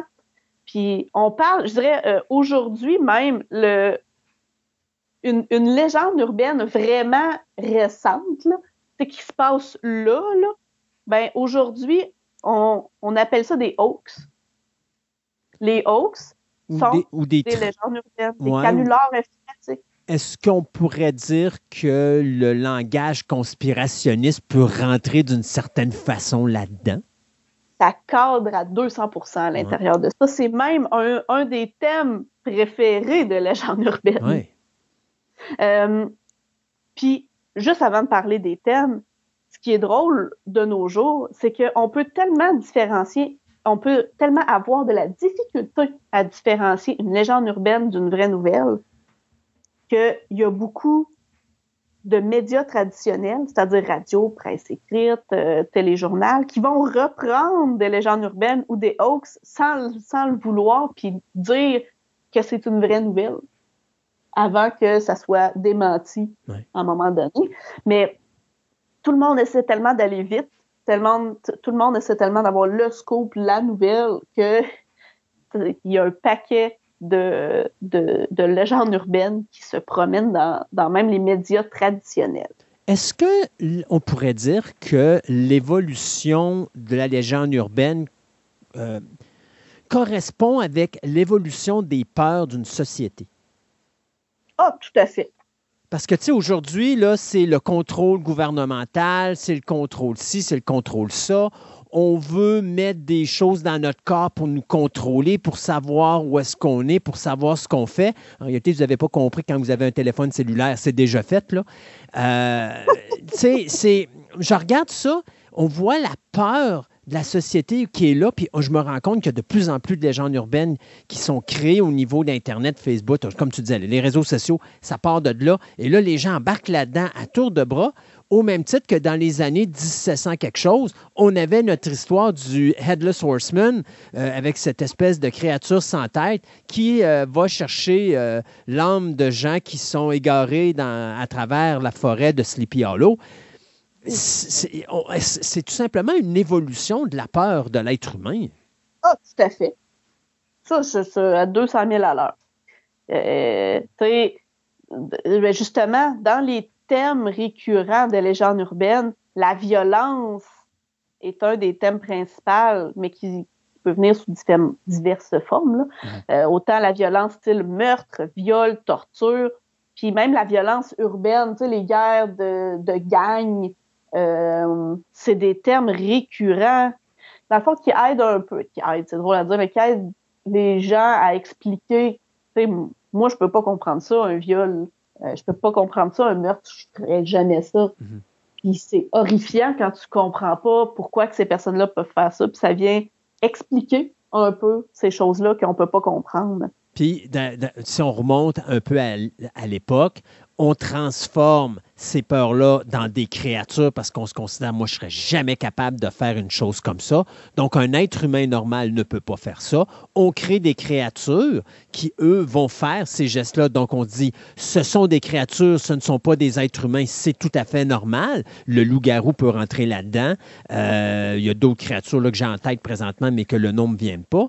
Aujourd'hui, on remplace ces créatures-là par le gouvernement, la police, euh, euh, tout ce qui est aujourd'hui des, points forts de notre société dans lequel on a vu des dérapes aller, ou est-ce que là, on peut s'imaginer maintenant que ces gens-là ont le pouvoir de nous contrôler, ont le pouvoir de nous faire peur. Et donc, on a passé des créatures mythiques et diaboliques à des, à des êtres humains tout à fait réels.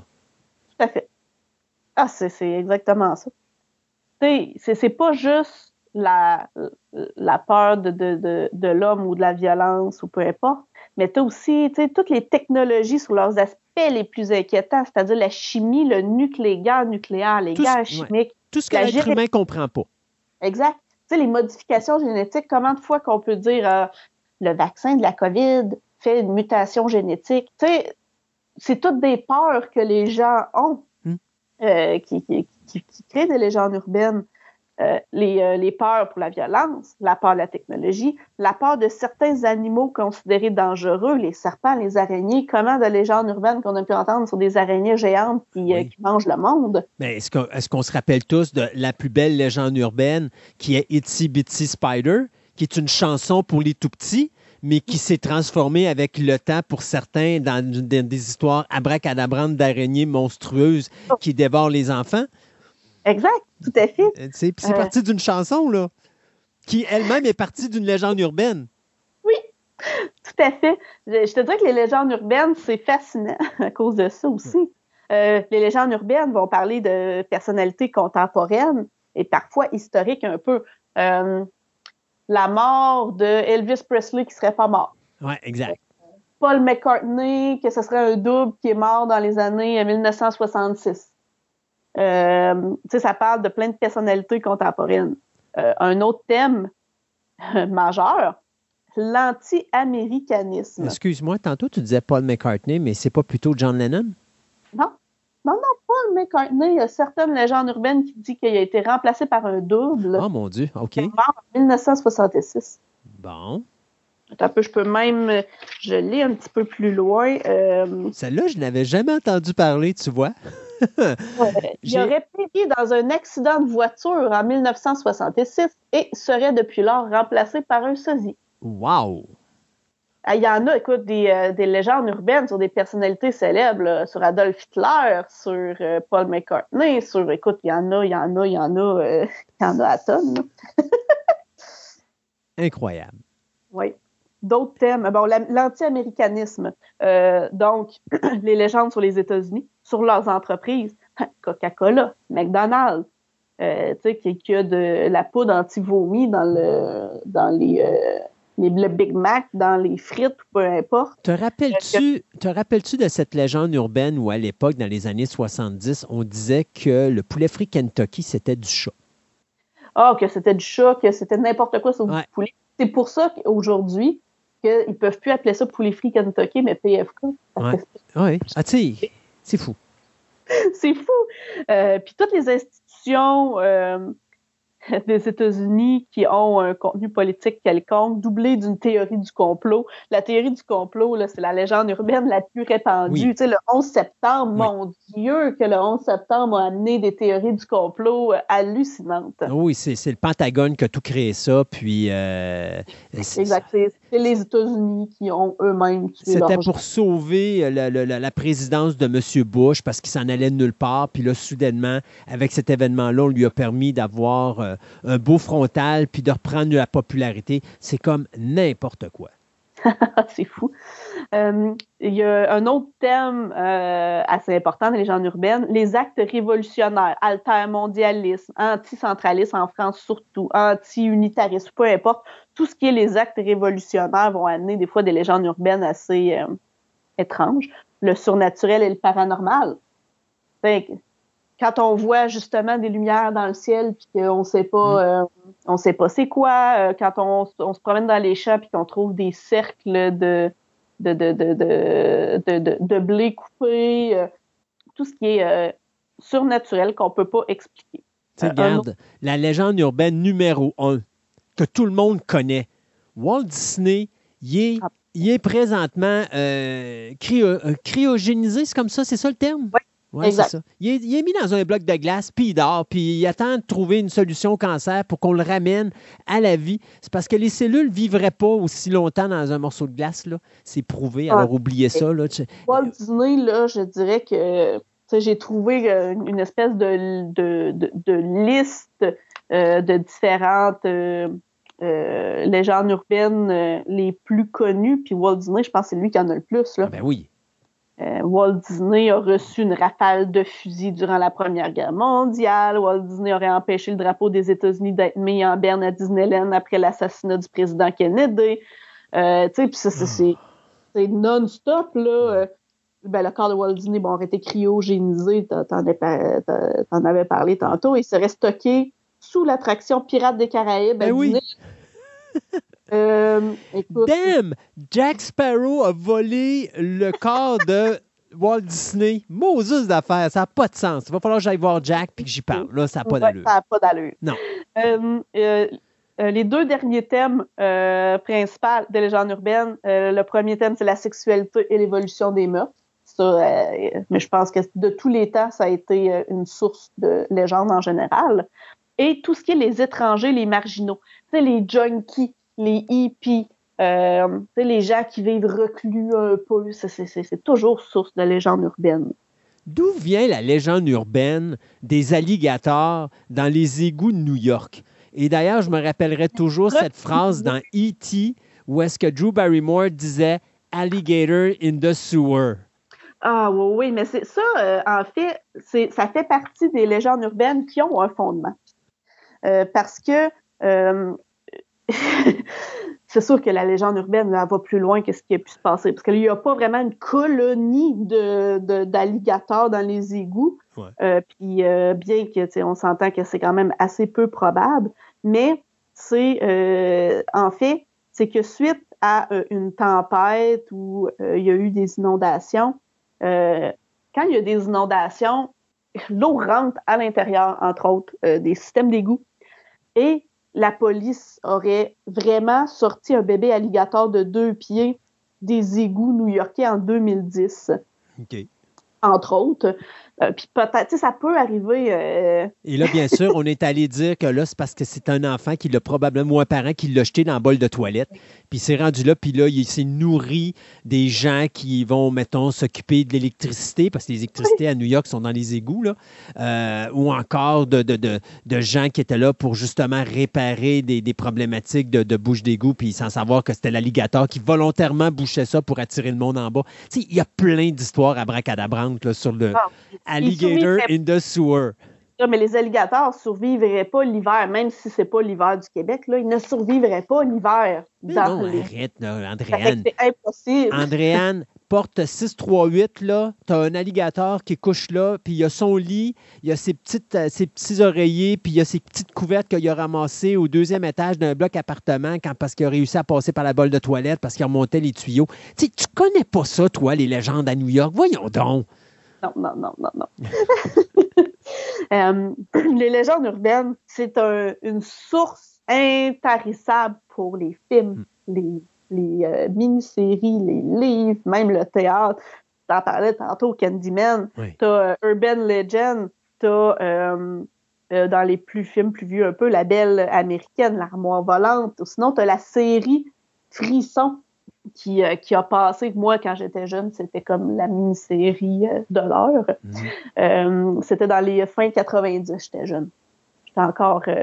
j'étais à la fin de mon, de mon secondaire, mais Frisson, ça a passé, c'est canadien, là, puis c'est fou, là. c'est ça ne parlait que de légendes urbaines. c'était tellement plaisant, cette mini-série-là. Je me rappelle de ça. Mais comment, comment, comment se crée une légende urbaine? Comment est-ce qu'on peut l'alimenter? Mettons que toi et moi, on voudrait créer une légende urbaine. C'est quoi les. Ben, il, me semble, que j'étais bien parti. Il me semble que je n'ai créé plusieurs dans la, chronique d'aujourd'hui. Ah. ah. oui, tout à fait. Mais si les gens veulent savoir les critères, les règles d'or, il y a trois règles d'or pour créer une bonne légende urbaine. La règle numéro un, citer ses sources. Il faut que ce soit des sources fiables. Écoute, comme source fiable pour une légende urbaine, un vidéo YouTube, c'est fiable ben parce que les gens peuvent le retrouver, même si on ne sait pas d'où cette vidéo-là vient, c'est pas grave. Andréane, tout c'est sur le web est vrai. Voyons donc, tu ne ah sais pas ça encore? Non, ouais, je, suis une éternelle sceptique pour croire. Euh, si, euh, donc, on s'appuie sur des sources fiables. Il faut que, idéalement, si c'est possible, ça soit tenu d'une personne de notre entourage ou au minimum de quelqu'un qu'on est capable de justifier l'identité. Euh, la règle numéro un, citer ses sources, c'est important. Donc, si c'est pas euh, Internet, c'est le beau-frère, la belle-sœur, l'ami du voisin, de peu importe. La deuxième règle, sourcer, oui, mais sans s'encombrer de détails ni lésiner sur la mauvaise foi. Donc, il faut pas lésiner sur les moyens de convaincre son, son interlocuteur pardon, de la fiabilité de ses sources. Donc, sais, à un moment donné, c'est sûr que si on dit que c'est arrivé au frère du troisième voisin de la belle-sœur du conducteur d'autobus, il va faire comme euh, non. C'est comme trop loin. Hmm. Mais euh, dire, mais tu sais, si ce monsieur-là, ce frère du beau-frère du voisin du chauffeur d'autobus, c'est lui qui a le chac à patates frites. Ben on est mieux de dire le, le, monsieur qui a le chac de patates frites. Donc, il faut essayer le plus possible de, euh, de, de, de, de, ramener à une source fiable, fiable en parenthèse, que les gens n'iront pas vérifier obligatoirement, mais il faut euh, un minimum essayer de ramener ça le plus proche de la, de, la personne qui compte. Et la troisième règle, qui est euh, illustrer son propos pour le rendre familier. C'est-à-dire. Il faut que ce soit crédible. Euh, c'est ça. Il faut que ça soit crédible, puis il faut que les gens comprennent. Donc, dans un langage que, commun, que les gens comprennent. On n'est pas en train de lire une pièce de thé, on n'est pas en train de. de c'est pas du Shakespeare. C'est ça, c'est pas du Shakespeare. Là. Puis il faut que euh, qu'il y ait des éléments sensés dans ce que tu dis, que ce soit un décor connu, euh, que ce soit quelque chose que les gens peuvent s'identifier si tu veux que la légende urbaine fonctionne bien. Parce que si tu ne fais pas ça, ça ne marchera jamais. Tu vas le compter, puis les gens ne le, le compteront pas. Donc, tu sais, mon beau-frère qui a pêché un poisson de tant de mètres de long, puis tu as une photo, tu as quelque chose, même si on sait tous que la photo est truquée ou que c'est pas à ton beau-frère que c'est arrivé, mais c'était à un poche, tel pêcheur, c'est une pêche exceptionnelle ou peu importe, il faut essayer que les gens se sentent interpellés finalement par ta légende urbaine. C'est un peu comme une anecdote, mais une anecdote plus poussée. Euh, au niveau de légendes urbaines, il y en a, il y en a, il y en a, il y en a tellement. C'est, c'est fou. Juste en jasant comme ça, on a parlé de l'autostoppeur, on a parlé des, euh, euh, voyons, des, des, alligators dans les égouts, on a parlé de Paul McCartney, on a parlé de Walt Disney, de, de McDonald's. Écoute, on pourrait en parler du 11 septembre qu'on a parlé aussi. Ben, c'est dans quoi donc je pense que c'était dans le premier Home Alone? Que dans une séquence, lorsque la mère de Kevin essaie d'avoir euh, un, avion pour pouvoir retourner chez elle, aller chercher son petit kit qu'elle a oublié, les gens disent que Elvis Presley était en arrière de l'actrice Catherine O'Hara alors qu'elle faisait sa séquence. Bon, non. Quelle légende urbaine. Hey, mais moi, j'en ai une bonne euh, légende urbaine, euh, Andréane. Ton pêcheur, tantôt, là, qui a pêché le poisson, là, moi, en réalité, c'est pas ça. Moi, je, moi, je la connais, la vérité. là. C'est le, po- c'est le poisson qui a pêché le pêcheur. Ah, ben oui, ben oui, ben oui. Il te l'a ramassé d'un gloup, puis c'était fini. Exactement. Puis, tu sais, ce qui est intéressant avec les légendes urbaines, c'est que ça touche pas juste euh, le- le- la sphère de, de, de- tu sais, ce que, que quelqu'un a fait, mais ça peut même se rendre jusqu'à la science. Parce qu'il y a des légendes urbaines sur le sida. Ouais. Il y a des légendes urbaines sur. Tu sais, le fameux porter un chapeau va faire perdre les cheveux, là. Ouais. C'est une légende urbaine. Euh, manger, euh, si tu te baignes moins de trois heures après avoir mangé, va, va, va faire que tu vas te paralyser puis tu vas te noyer. Ouais. C'est une légende urbaine. C'est tout associé à la science. C'est fou. Euh, les épinards seraient riches en fer. Mais les épinards, ça rend, les épinards, ça rend fort. Regarde Popeye. Ah oui, ben, c'est la plus, la plus grosse légende urbaine. Ben non, mais c'est pas une légende urbaine. Je le vois à la télévision quand tu passes, Popeye, à chaque fois qu'il enfile sa, sa, sa canette d'épinards, là, il est rendu super fort. Exact. C'est fou. Euh, on utilise juste 10% de notre cerveau, puis il y a des gens exceptionnels qui sont capables de débloquer des parties du cerveau. Donc oui, c'est issu de quelque chose de véridique, Mhm. Mais c'est une légende urbaine de- qu'il y en a qui sont capables d'avoir, euh, de débloquer des ondes, des, euh, des ondes du cerveau, euh, que les gens viennent, euh, tu sais, le, le- le- fameux New Age qui dit avec ce courant-là qu'on est capable de- d'utiliser notre cerveau. Euh, le film, euh, le film Limitless, où est-ce qu'avec une petite pilule, on est capable d'utiliser notre cerveau à 100%. C'est toutes des légendes urbaines. Puis il y en a, écoute, j'ai une liste d'à peu près euh, 150 légendes urbaines. Ben, Tu sais, c'est pas des légendes urbaines qu'on peut faire peut-être une chronique au complet, mais c'est plein de petits points comme ça, euh, super, euh, super intéressants. tu tu- t'es jamais venu chez moi, mais euh, chez moi, j'ai une bibliothèque. Ben oui, t'es déjà venu chez moi, mais tu je t'ai jamais montré ma bibliothèque où est-ce que j'ai tous mes livres de légendes urbaines et de sur, sur les vampires, les loups-garous, les c'est ça. Mais j'ai vraiment un livre sur les légendes urbaines, un livre qui est à peu près 1200 pages. Et dites-vous qu'il y a des pages qui a trois légendes urbaines dessus. Fait que ça peut-tu vous dire le nombre? Puis ça, c'est juste nord-américain, mais du côté États-Unis. Euh, j'en ai pas du Canada, ou j'en ai probablement qui ont été adaptés pour le Canada à travers ça. Mais euh, genre euh, les légendes urbaines, où est-ce que tu genre, tu t'en vas dans ta, tu sur la route avec ta voiture, puis à un moment donné, il y a une voiture qui s'en vient en arrière de toi, puis qui a fermé ses lumières, puis là, il ouvre les lumières, puis là, il arrive pour te rentrer dedans, puis t'envoyer dans le décor, puis ça, ça arrive à telle heure, en telle journée. Donc, si tu es sur la route tout seul, puis qu'à un moment donné, tu vois quelque chose s'approcher de toi, fais attention parce qu'à un moment donné, ces lumières vont arriver, puis ils vont. J'ai 1200 pages de légendes urbaines comme ça pour montrer à quel point qu'il y en a. Là. Puis juste, vous allez sur Facebook présentement, là, puis il y en a, euh, je, regarde, je peux même pas les compter, là, le, genre de choses, euh, des affaires qui sont euh, tout à fait abracadabrantes que tu peux lire. Ah, euh, c'est fou. Puis tu as des gens qui vont arriver, puis Hey, j'ai lu telle affaire, puis là, tu les regardes, tu te dis, OK, puis tu as lu ça, mais tu pas fait des recherches, tu n'as pas été voir. Non, non, mais c'est c'est sur Internet, là, ils l'ont dit sur Facebook, c'est vrai. OK. Exactement. Puis tu sais, il y en a, puis il y a beaucoup de légendes urbaines. Ce qui fait que les gens aussi, euh, souvent, vont croire à ça, c'est qu'il y a beaucoup de légendes urbaines qui sont basées sur des faits réels, mais c'est juste que l'histoire autour euh, a été complètement euh, Changé. changée. Là. Andréane, la plus belle légende urbaine, c'est qu'il y a 8 millions de personnes qui écoutent Fantastica, puis on est tout le temps content de t'avoir avec nous autres sur l'antenne. T'avais-tu d'autres choses à dire sur les légendes urbaines? Non, ça faisait le tour. Moi, je pensais que tu allais me dire que tu allais me finir ça avec une belle légende urbaine quelconque, mais tu. C'est un Ah, j'en, ben, ai, j'en ai une pile, mais je te dirais que il y en a tellement que c'est dur d'en choisir une. Oh. Ben, euh, écoute, euh, je vais en partir une. Moi, je vais aller. euh, tu sais, mon chat est tombé dans la baignoire tantôt. Je vais aller le mettre dans le four micro-ondes pour le faire chauffer un petit peu là, pour qu'il reprenne sa vigueur et tout ça. Là. Oui, oui, oui. Quelle façon fait- efficace de faire sécher un chat. Fait- faites pas ça, s'il vous plaît, à la maison. Là. C'est vraiment pas adéquat. Là. Euh, hey, Andréane, un gros merci. Et puis, on se dit à une autre chronique bientôt de plein de choses parce que tu parles toujours de plein de sujets passionnants à l'émission. Et puis, on a hâte de te réécouter. Parfait. Bye bye. Bye.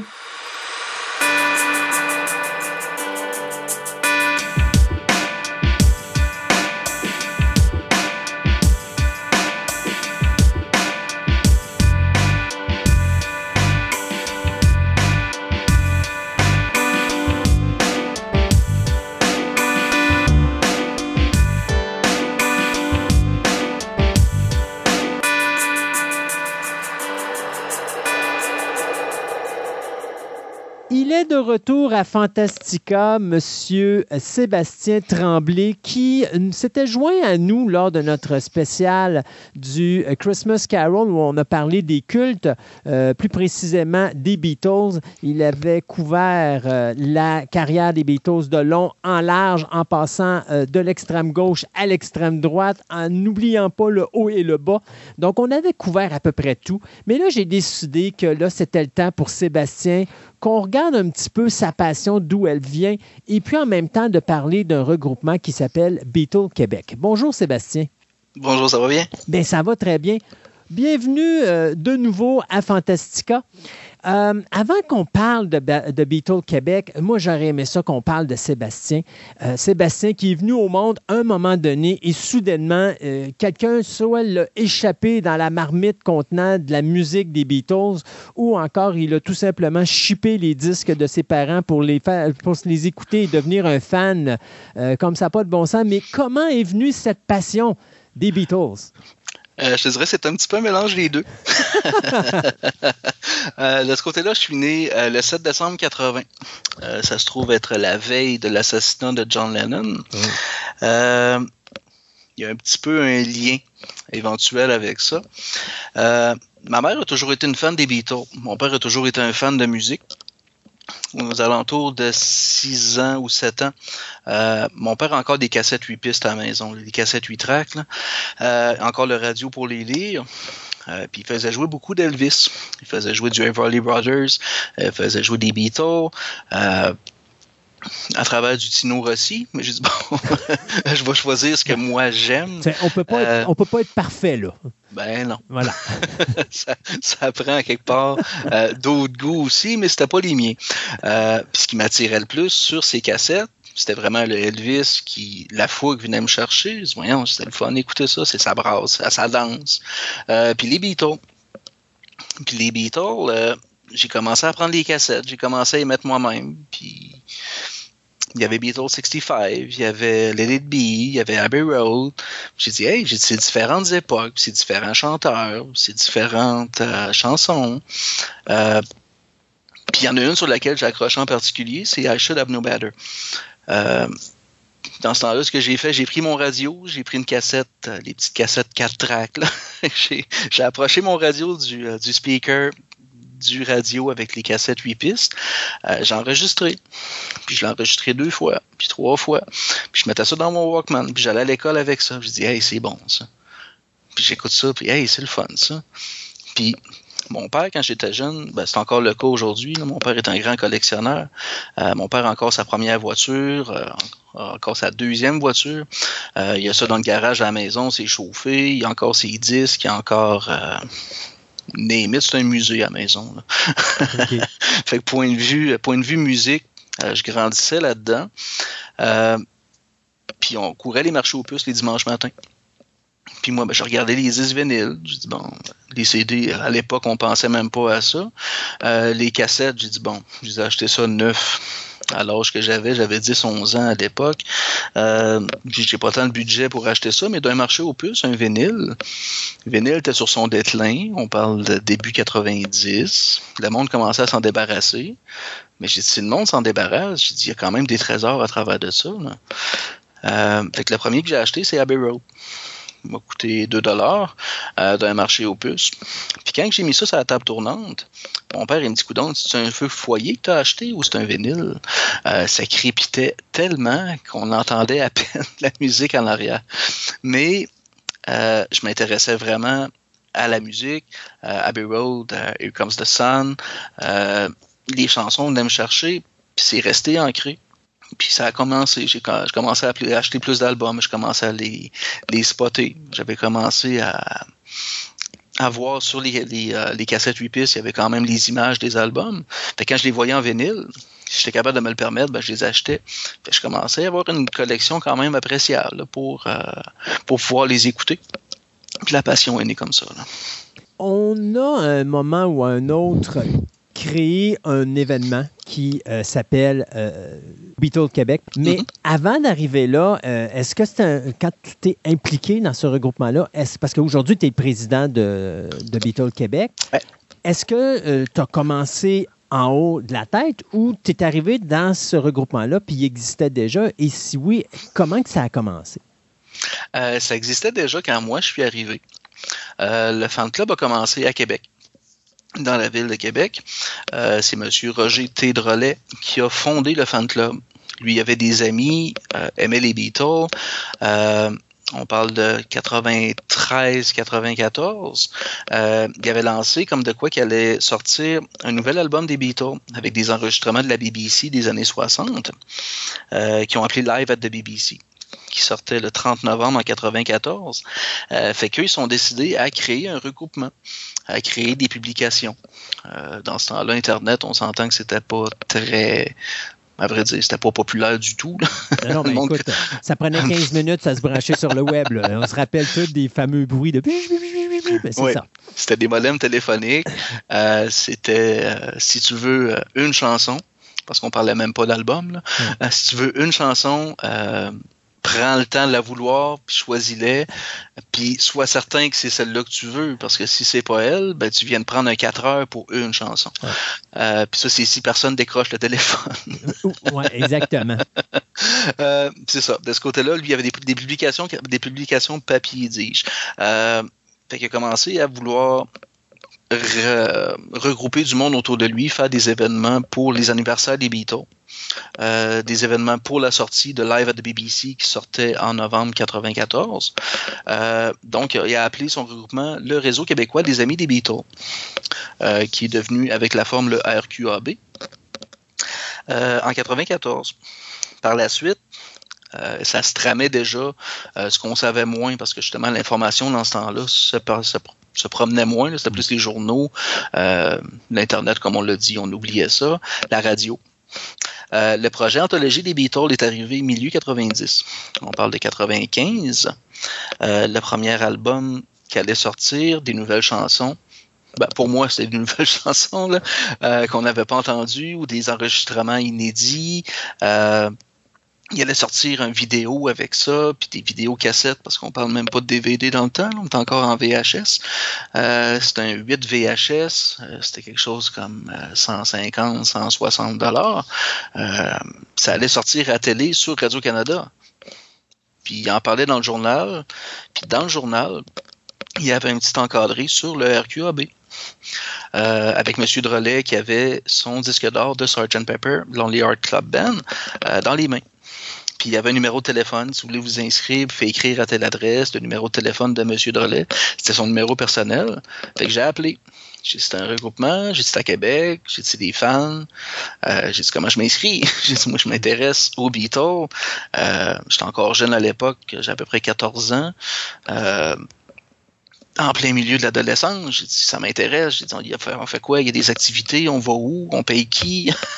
Comment ça marche? ben, c'est ça. Moi, je l'appelle, puis j'avais des questions. J'ai dit, les instruments des Beatles, j'ai dit, on peut s'acheter ça? Ben, dit, ben, probablement pas. C'est probablement eux autres qui les ont encore. des questions naïves du temps, du, du jeune qui découvre le groupe puis qui veut de l'information, puis gobais de l'information, mais à plein. Euh, puis on a, créé une belle amitié d'ailleurs suite à ça. Euh, fait que je recevais les premières publications. Euh, que je lisais religieusement d'ailleurs. Euh, ça, rentrait, ça, rentrait, par la poste à ce moment-là, pas par le web? Non, c'était par la poste. il y en avait quatre par année dont un ou trois mois à peu près. puis on suivait l'actualité Beatles. à travers de ça, il y avait un marché aux puces avec des gens qui vendaient des disques, des gens qui vendaient euh, des choses par la publication. On avait des nouvelles sur les, prochains albums qui allaient sortir, euh, des nouvelles de Paul, qu'est-ce qu'il faisait. Euh, les années 90, euh, il venait de quitter sa deuxième tournée mondiale. on avait des nouvelles tranquillement que Linda était malade, elle avait un, un cancer, euh, qu'on avait les nouvelles qu'on pouvait prendre un petit peu à l'international. Mhm. Euh, on essayait de s'affilier à d'autres fan clubs justement pour avoir des nouvelles le plus possible, euh, parce que les journaux locaux, on s'entend que les journaux ici, oui, tu en as encadré une fois de temps en temps sur les. Beatles, euh, mais des pages pleines, des 5-6 pages, tu n'en as pas. Mais Euh, euh, si je peux me permettre de te couper, tu sais, Bien moi, sûr. je me rappelle, dans ces années-là, on avait Starlog, on avait d'autres magazines qui parlaient de films, qui parlaient de science-fiction, qui parlaient d'horreur. On avait une multitude de, de- de magazines qui nous permettaient d'avoir ces informations-là, que ce soit sur des films, des séries télé, des acteurs, des réalisateurs, des choses comme ça. Au niveau de la musique, y existait-tu des revues comme ça pour avoir de l'information? Ah, ben il y a le Rolling Stone qui existe depuis Oui. les années 70 C'est vrai. qui nous permettait d'en avoir. Le Melody Maker qui était là aussi. Euh, Il y en avait, mais encore là, c'est des revues anglaises. Mhm. Euh, à l'âge que j'avais, je te dirais que l'anglais, euh, C'était pas la langue première? Pas encore. ben, ça ne l'est toujours pas, c'est toujours ma langue seconde. là. Euh, je suis beaucoup plus à l'aise aujourd'hui qu'avec l'anglais que dans le temps. là. Mais c'est pas le genre de revue que j'achetais, ou j'achetais, j'achetais pour les photos plus qu'autre chose, ou les petits textes euh, accompagnant les photos. là. Euh, fait que la grosse information, je la ramassais pas là. Euh, fait que savoir qu'il y avait ça en français au Québec, euh, regroupement de monde que je pouvais aller voir parce qu'ils faisaient des événements, ils faisaient des soirées dansantes, euh, ils ont fait des marchés aux puces. Fait que j'ai dit bon, mais je peux agrandir ma collection avec ces choses-là. J'ai dit c'est génial. Puis en plus, c'est à Québec. J'ai pas à me déplacer ailleurs. 14 ans, j'ai pas de permis de conduire. Euh, mes parents, c'est bien le fun, on va, on va aller te porter. Ouais, on ira pas à Montréal aller-retour. ouais. Euh, fait que c'était génial de ce côté-là. Puis ils faisaient ça proche de chez moi, sinon je prenais l'autobus, je pouvais y aller. Euh, puis les informations rentraient. Puis ça rentrait aux trois mois. C'est sûr que l'information aujourd'hui, on l'a instantanément, puis quand il se passe de quoi, euh, t'as 12 fils d'actualité qui en parlent. Mais dans ce temps-là, c'était pas ça. Fait que ça a grandi tranquillement. Puis éventuellement, ben, ils cherchaient des gens pour s'impliquer dans le comité administratif. J'ai dit, bon, ben, dis, pourquoi pas? Je suis là, je peux donner du temps. Vous avez besoin de quoi? Fait que j'étais aux tables d'entrée pour l'accueil, pour euh, des soirées d'ensemble, faire payer les gens pour, euh, pour rentrer, les marchés aux puces, pour aider les marchands à rentrer, le, rentrer leur collection, étendre ça sur les tables, euh, ressortir le stock, mettre ça dans les véhicules, euh, puis éventuellement, ils cherchaient un archiviste. J'ai dit, ben oui, on va faire des archives. Euh, Je sais pas comment ça fonctionne, tu vas m'apprendre, tu vas m'aider, tu vas me guider, mais on va faire des archives. On va. Fait que j'ai commencé à accumuler justement les anciens numéros qu'on avait déjà sortis papier. Puis éventuellement, ils me sont dit, ben, ça te tenterait-tu d'écrire un texte? Fait que je suis allé de mes impressions, j'ai écrit des textes, des critiques d'albums. Puis ça a commencé tranquillement pas vite comme ça. on la formait, présidence, on euh, formait la excuse. relève. Oui, absolument. Euh, je veux, veux pas, dans ce temps-là, on parle quand même de 94. Euh, on parle de 27, 27 ans d'ici. Ouais, à peu près. Euh, les gens qui étaient à la tête du fan club, ben, comme tout le monde, étaient plus jeunes qu'aujourd'hui. Euh, mais éventuellement, c'est sûr que ça prend une relève, ça prend des, des jeunes qui veulent s'impliquer, puis il y en avait. Euh, des gens qui sont encore des amis aujourd'hui, des gens que j'ai perdu de vue. Euh, on avait quand même un bon membership, beaucoup de membres, des publications aux trois mois, donc à peu près quatre par année, des fois cinq si on faisait un spécial. Euh, je me mettais à écrire des textes éventuellement à travers de ça. La présidence a changé. Euh, Monsieur Drolet, ça lui tentait plus. Euh, donc, ça a changé de ce côté-là. On a eu un autre président euh, qui ont décidé qu'on changeait le format. Ils disent le RQAB, c'est bien, le réseau québécois des amis des Beatles, euh, mais ils ont pourrait mettre ça plus court. Ils ont pourrait appeler ça Beatles Québec. Donc, on a changé la publication, on a changé le format, on a mis ça en couleur au lieu d'en noir et blanc. Euh, un petit peu plus de pages, un petit peu plus de texte, plus de membres. Euh, puis éventuellement, c'est une de mes amies qui était présidente. Puis elle dit bon, ben, avec mes occupations, j'ai plus autant de temps à donner que j'en avais. J'ai dit bon, mais qui va être président? Fait que je me suis offert, euh, puis ça va faire trois ans. Ça va. Mais c'est ça, tu sais, tu as, commencé en bas. Puis d'un côté, c'est ce que, ce que je trouve le fun de ce type de regroupement-là. On en a presque plus aujourd'hui, malheureusement, des regroupements comme ça. Mais quand tu as, mettons, tu as, un adolescent qui, commence, euh, je dirais, sa, vie de société, euh, Mhm. des regroupements comme ça, c'est plaisant parce que quand tu as quelqu'un qui veut s'impliquer, euh, ça lui permet de se bâtir une personnalité à travers ça. Parce que, veux, veux pas, tu apprends à être responsable, tu apprends à connaître des gens qui sont plus âgés que toi, donc tu matures plus vite. Euh, puis, euh, tu es confronté à un système qui fonctionne et donc tu rentres dans un engrenage, tu rentres comme dans une nouvelle famille, mais pas ta famille d'origine, mais une famille comme reconstituée que tu bâtis avec les gens qui sont autour de toi. Et ça te bâtit une personnalité qui est vraiment plus solide, je trouve personnellement. Et euh, même les jeunes, de plus en plus, devraient passer dans des regroupements comme ça parce que ça permet justement d'en apprendre un petit peu plus entre guillemets, sur la vie en général.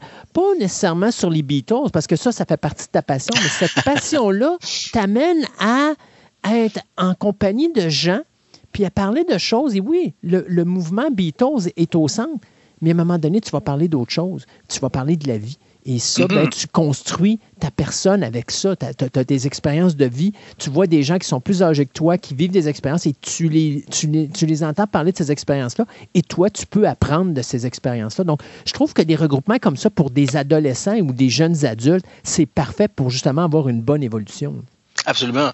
Euh, de ce côté-là, j'ai appris beaucoup, puis pas juste Beatle, euh, parce que Beatle, il y en a excessivement à apprendre. Euh, si tu veux du détail Beatle, tu peux savoir journée par journée qu'est-ce qu'ils ont fait, qu'est-ce qu'ils ont enregistré, où sont allés. c'est détaillé, c'est écrit. tu peux ouvrir des livres, tu peux avoir cette information-là. Mais en même temps, avoir quelqu'un qui te la relate de la façon qu'il l'a vécu, parce qu'il y en a beaucoup qui étaient là à cette époque-là. moi, je suis né, c'était passé depuis un, bon bout de temps, on s'entend. là. Euh, c'est sûr que ça continue par les, anciens membres, parce que Paul est encore actif, Ringo est encore actif. Euh, George, à cette époque-là, euh, venait de faire une tournée au Japon en 91. il a plus tard fait de concerts par la suite, mais encore là, il faisait des albums. John était décédé. mais les autres membres étaient là quand même. Mais avoir quelqu'un qui te raconte comment que lui a vécu ça dans le temps, comment que le show en 64 au Forum ils ont, euh, ils ont vécu ça. Euh, t'as pas ça dans les livres. C'est une expérience que tu vas chercher. Puis en même temps, tu apportes un regard nouveau sur ça parce que tu l'as pas vécu, euh, tu cherches à comprendre, tu y vas de la façon sur ta compréhension à toi, sur leur compréhension à eux, sur ce que tu comprends que eux t'expliquent. Euh, ça va beaucoup plus loin que ça, parce que des fois on tombait dans la politique, on tombait sur euh, d'autres groupes de musique, parce que les Beatles, on s'entend qu'ils ont influencé bien du monde, puis il y a beaucoup de groupes autour. Il y a les Stones, il y a beaucoup de fans des Stones dans le regroupement. Jerry and the Pacemaker qui est en même temps que les Beatles, les Beach Boys, on pourrait en nommer longtemps. ça pourrait être long, mais je veux dire, on a beaucoup de, on a beaucoup de gens, euh, on a beaucoup d'histoires, euh, on a beaucoup de, de perception. Euh, c'est ce qui est intéressant aussi, parce que justement, on n'a pas juste une vision des choses avec un livre qui dit bon, ben ça s'est passé comme ça, puis c'est drabe, parce qu'en même temps, tu as la description, oui, tu as la date, tu as l'heure, mais tu pas le feeling qui va avec. Euh, au niveau du regroupement de, de Québec, euh, tantôt on parle qu'il y avait des euh, publications, des choses comme ça. Vous aviez des marchés aux puces. Est-ce qu'il y a des rencontres qui se font? c'est quoi les activités qu'il y a au niveau de, du regroupement? je te dirais qu'on en avait quand même beaucoup. on avait des marchés aux puces qui éventuellement ont été abandonnés euh, parce que les marchands venaient moins. Euh, revenaient toujours avec le même stock, mais en même temps, on, le membership a stagné à un moment donné aussi. Hmm. Euh, avec les gens, ben, quand tu renouvelles pas ton stock, euh, ils l'ont déjà vu, ou ils l'ont acheté ailleurs, ou ils l'ont déjà, euh, ou sont pas intéressés. Puis les gens se déplacer pour une journée pour finalement faire 20 pièces, euh, ça les intéressait moins. Euh, fait qu'on s'est fait, on s'est mis à, faire des soirées euh, plus conviviales, des soirées euh, Beatles qu'on appelle, euh, des lancements d'albums. On a fait un euh, pour quand Paul a lancé son album Egypt Station, juste avant son spectacle à Québec en 2018. On a fait un recoupement dans un bar. on écoutait l'album qui sortait la journée même. on donnait nos impressions après, après chaque chanson. Ça, c'est bon, ça, on aime moins, ça, c'est intéressant, ça, il a changé ça. puis à la fin de ce, cette soirée-là, Paul donnait un spectacle à Grand, Central à New York. puis dans le bar où ce qu'on était, ben, il y avait un projecteur avec une toile. je suis allé voir la gérante, j'ai dit Ça te dérange-tu qu'on diffuse le spectacle? J'ai dit Il est en show dans 15 minutes. Puis elle a dit non, c'est une super bonne idée. Fait qu'on est restés là tous ensemble à triper sur le show qu'on avait live qui se donnait à New York en même temps. Mhm. Euh, on a fait d'autres soirées. Euh, on a des groupes aussi qui sont associés plus ou moins avec nous. Euh, qui sont venus faire des prestations.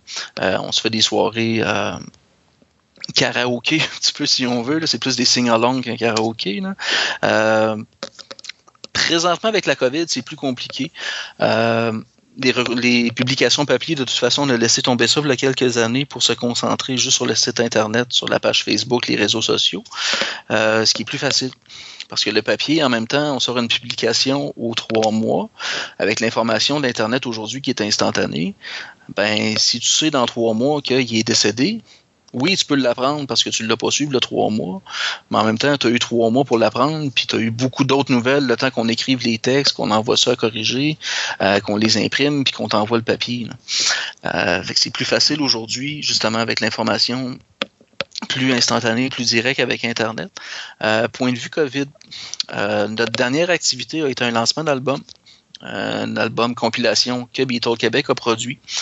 Euh, c'est intéressant parce qu'on a acheté les droits sur les chansons. Euh, il y a une particularité sur les droits d'auteur, juste au Canada. Euh, avant 65, toutes les chansons sont libres de droit. Après 65, ils ont changé la loi en 2015, comme de quoi que c'est 75 ans pour l'utilisation des chansons. avant ça, c'était 50. Euh, donc, tout ce qui est en bas 65, on pouvait l'utiliser. Se trouvait dans le domaine public. faut que tu payes les droits mécaniques de reproduction quand même, mais tu n'as pas besoin de payer de droits d'auteur. Euh, ce qu'on s'est décidé à faire, on a, on a fait une liste de chansons. On a trouvé une photo qu'on n'avait pas vue souvent, sinon pas vue du tout, euh, pour la pochette de l'album on a, on a contacté des gens dans l'industrie. On a quand même des gens euh, qui ont quand même euh, beaucoup d'expérience dans le domaine. Pour ne pas nommer Gilles Valiquette, qui est, qui est un, ami qui a, aidé beaucoup pour cet album-là. des producteurs qu'on avait dans le fan club aussi. on a acheté les droits des chansons. On a produit l'album. On l'a fait imprimer à 500 copies. On l'a écoulé un petit peu. Il en reste quelques rares copies. Euh, il en reste vraiment pas beaucoup. Ils sont numérotés. Euh, puis il n'y aura pas de réimpression. Euh, c'était le côté spécial pour le 25e anniversaire du fan club. fait qu'on a fait un lancement d'album à Québec. On a fait un lancement d'album à Montréal le 1er mars en 2020. Puis 15 jours après, la pandémie euh, nous frappait, on commençait à tout fermer, on commençait à avoir des restrictions partout. Euh, donc présentement, c'est sur le web plus qu'autre chose, mais on a hâte, puis on espère que ça va être bientôt pour euh, se réunir de nouveau, puis avoir des événements, revoir du monde, rejaser Beatles, puis triper entre tripeux, comme on dit. Bien, justement, c'est ça que j'allais poser comme question. Avec la COVID, ça a dû changer le fonctionnement de clubs. Je sais qu'il y a des clubs maintenant qui font des rencontres virtuelles. Euh, c'est pas pareil, mais bon, au moins, ça permet d'avoir quand même une interaction avec plein, euh, plein d'autres personnes. Vous autres, avez-vous trouvé une façon de réunir vos gens ou ça fonctionne uniquement par le, par le site web? Ben, pour l'instant, on est juste sur le site web avec les réseaux sociaux. Honnêtement, le fan club est 100% bénévole. Euh, on a toutes des familles, on a tous des vies euh, plus ou moins trépidantes. Euh, c'est ça. de ce côté-là, c'est réunir tout le monde, c'est pas toujours évident. déjà quand on fait un événement, réunir des gens, ben, on fait ça idéalement la fin de semaine ou un soir, jeudi, vendredi soir. Euh, c'est pas toujours évident encore là de réunir les gens à cause de la vie de tout le monde. Euh, faire ça en ligne, on y a pensé. Euh, c'est encore en étude, mais c'est pas. Il n'y a rien de concret là-dessus encore pour l'instant. on mise plus sur le fait euh, de rencontres physiques, de rencontres euh, éventuellement quand ça va reprendre. Et c'est dur, quand tu as, un regroupement, moi je sais, j'ai déjà eu euh, mon propre regroupement aussi, puis à un moment donné, quand tu fais un regroupement pour justement rassembler les gens, ça prend du monde. C'est pas pareil quand t'as pas de monde. Euh, puis même si c'est par ordinateur, je sais qu'il y a des, des clubs, sais, on parlait justement euh, d'un club de modélisme, mm-hmm. euh, un de nos chroniqueurs, Marc, qui nous en parlait justement que lui, des fois, il faisait des rencontres comme ça au niveau virtuel. C'est sûr que la communication, c'est pas la même chose, mais je me dis, la COVID nous a démontré qu'on est capable quand même, avec l'utilisation de l'Internet, d'avoir une vie pareille de communauté, même si on n'a pas la chance d'être ensemble dans la même pièce. Euh, parlant de, de, regroupement comme ça, parce que là, tantôt, tu me disais que vous, vous venez de célébrer votre 25 ans. Je pense que ça s'est célébré l'année dernière. Euh, un, un, regroupement veut, veut pas pour exister, surtout un, club, ça prend des fonds, ça prend des revenus. Euh, vous autres, vous aviez une, adhésion, donc probablement un prix d'adhésion. Est-ce que c'est encore le cas aujourd'hui? ça a été ça longtemps. Euh, je te dirais qu'on avait une adhésion justement pour couvrir les frais de poste, les frais de timbre, euh, les frais d'impression pour les magazines. Euh, quand on a abandonné l'idée des magazines, on a abandonné l'idée d'adhésion. Mhm. Euh, on faisait plus payer les gens pour des prix de présence, des tirages qu'on faisait sur place avec des commanditaires qu'on avait et qu'on a toujours pour la plupart sur place. On a eu des très beaux prix au courant des années. Euh, je te dirais qu'on a eu un, coffret vinyle euh, quand les Beatles l'ont sorti euh, Beatles in Mono. tous les disques mono, vinyle, on avait un coffret à faire tirer. habituellement, sur les lancements d'albums, on avait des albums à faire, à faire gagner. au fil des années, on a eu des très beaux prix de nos commanditaires. Euh, qui ont aidé justement à renflouer un petit peu les coffres là-dessus, euh, parce qu'on a quand même le site Internet à payer. Euh, ben, c'est ça que j'allais dire, c'est quelque part, il faut ramener des sous pour payer au moins la base. Parce que euh, vos, euh, vos journaux, vos publications, maintenant, avec l'Internet, c'est quelque chose. Moi, je me rappelle, le mien, c'était gratuit, il n'y avait pas d'adhésion. Pourquoi? Parce que je le faisais numérique, puis je l'envoyais par email où les gens allaient downloader le PDF sur, leur, sur, le site web. tu n'avais pas de frais, donc pas de frais de, production, de, pas de frais d'impression, pas de frais de tu n'as pas besoin d'avoir de revenus. Mais là, il y a quand même un site web à payer, donc ça prend un revenu quelque part. En effet. Euh, c'est sur nos soirées d'ensemble qu'on faisait, nos marchés aux puces, nos, euh, on a quand même permis au cours des années de ramasser de l'argent, euh, de se garder un fonds de caisse là-dessus. les prix de présence nous ont aidés là-dessus aussi. Euh, quand on a fait tirer le coffret, je te dirais que je te mentirais pas que les gens achetaient des liasses de billets pour euh, quand même un coffret qui vaut pas, pas loin de 550. Là. Euh, fait que des fois, tu as des gens qui, achetaient pour 40 pièces de billets, mais 40 pièces comparé à gagner 550. Ah, c'est sûr. Quand tu fais le calcul, tes chances de gagner sont plus élevées parce qu'en même temps, on faisait des on faisait des prix pour plus de billets. Euh, tu avais un billet pour deux, trois billets pour cinq, puis 20 euh, billets pour, je me souviens plus, c'était peut-être 30 pièces. Euh, fait que c'était quand même avantageux. Fait que les gens achetaient des billets. Fait que nous, ça nous aidait de notre côté à se garder un fonds de caisse là-dessus, payer le, courant, les sites Internet. Euh, ce qu'on paye de notre côté le site sécurisé pour la vente de CD. On a eu des livres au travers. toutes les entrevues qu'on a fait au fil des années parce qu'on a quand même des collaborateurs. On a eu des entrevues avec Paul McCartney, avec George Martin, qui était le producteur des Beatles. Euh, on a fait, euh, si je me trompe pas, deux entrevues avec Pete Best. On a fait des entrevues avec André Ducharme, euh, qui a fait les bidules avec RBO. on est allé chercher l'âge. Autant au Québec qu'à l'international, Nanette Workman, qui a travaillé avec trois des quatre Beatles, sauf Paul c'est le seul avec lequel elle n'a pas travaillé. Euh, des artistes québécois, euh, autant que des producteurs euh, ou les Beatles ou des gens très rapprochés d'eux aussi. dans les premières, on a eu Robbie McIntosh, qui était en tournée avec Paul en 89, 93, qui était au festival d'été à l'époque avec Diane Dufresne. puis un de nos collaborateurs est allé, il a fait une entrevue justement sur Paul, sur sa carrière à lui. Puis on a fait un livre, un, recoupement de toutes les entrevues qu'on avait. Euh, fait qu'encore là, la vente de livres a aidé là-dessus aussi. Le CD, c'est sûr que ça a aidé euh, dans les derniers temps pour euh, se renflouer un fonds de caisse, pour justement pouvoir continuer donner de l'information aux gens sur le site Internet, parce qu'on a encore très récemment, puis très fréquemment. on écrit des critiques sur les livres qui sortent, sur les disques, puis on met ça en ligne.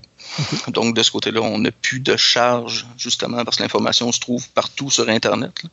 c'est pour ça qu'on essaie de notre côté de vraiment y aller de, de critiques, de, de donner des textes qu'on ne retrouvera pas ailleurs pour justement aider les gens à se faire une idée s'ils veulent acheter le produit éventuellement. Comment on fait lorsque, parce qu'à partir du moment que tu n'as plus d'adhésion puis que tu fais un site, est-ce qu'il y a une manière de savoir combien vous avez de monde dans votre regroupement? Un petit peu plus compliqué maintenant. Hein? oui, en effet. Je te dirais qu'on a la page Facebook. C'est sûr qu'on peut toujours suivre le nombre de le j'aime, le, fameux like, euh, qu'on peut toujours suivre là-dessus. Euh, on a des gens qui écrivent régulièrement, sinon de façon journalière. Euh, c'est sûr que c'est plus compliqué de suivre exactement combien de gens nous suivent, mais on sait qu'il y a des gens à l'international dans la francophonie qui nous suit, parce qu'on est un fan club francophone, euh, le seul connu du moins euh, en Amérique du Nord, si c'est pas en Amérique.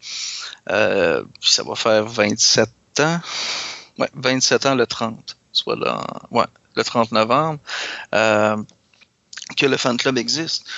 puis de ce côté-là, ça va bien. C'est pas, c'est pas une si grosse charge. c'est une passion. Et, l'avantage de l'Internet, c'est ça, c'est de permettre de communiquer avec des gens de l'extérieur. Donc, tu n'as pas besoin d'avoir des gens de Québec, là, tu peux avoir des gens de la France et ainsi de suite. Donc, c'est le fun pour ça, l'Internet. Absolument. On est en, collaboration avec le Maca Club, qui est un, fan club plus axé sur Paul McCartney, mais en France. Euh, puis on a beaucoup de membres de leur fan club qui sont membres du nôtre, puis de notre fan club qui sont membres de leur fan club. Euh, c'est de l'échange d'informations, euh, c'est de l'échange de textes, c'est de l'échange de, de nouvelles, parce qu'eux sont, sont très, très à jour sur euh, ce que Paul va faire. Paul est présentement à tel endroit, Paul va faire une sortie là, il y a une vente de billets demain, faites attention à ça. Ils sont très, très à jour. fait que c'est le fun là-dessus. Parce que notre côté étant bénévole, on essaie de mettre ça à jour le plus souvent possible. Euh, je te cacherai pas qu'il y a des journées, une fois de temps en temps, que ouais, j'aurais pas le temps de mettre ça en ligne, j'aurais pas le temps de corriger le texte pour pouvoir le poster. Euh, c'est plus difficile.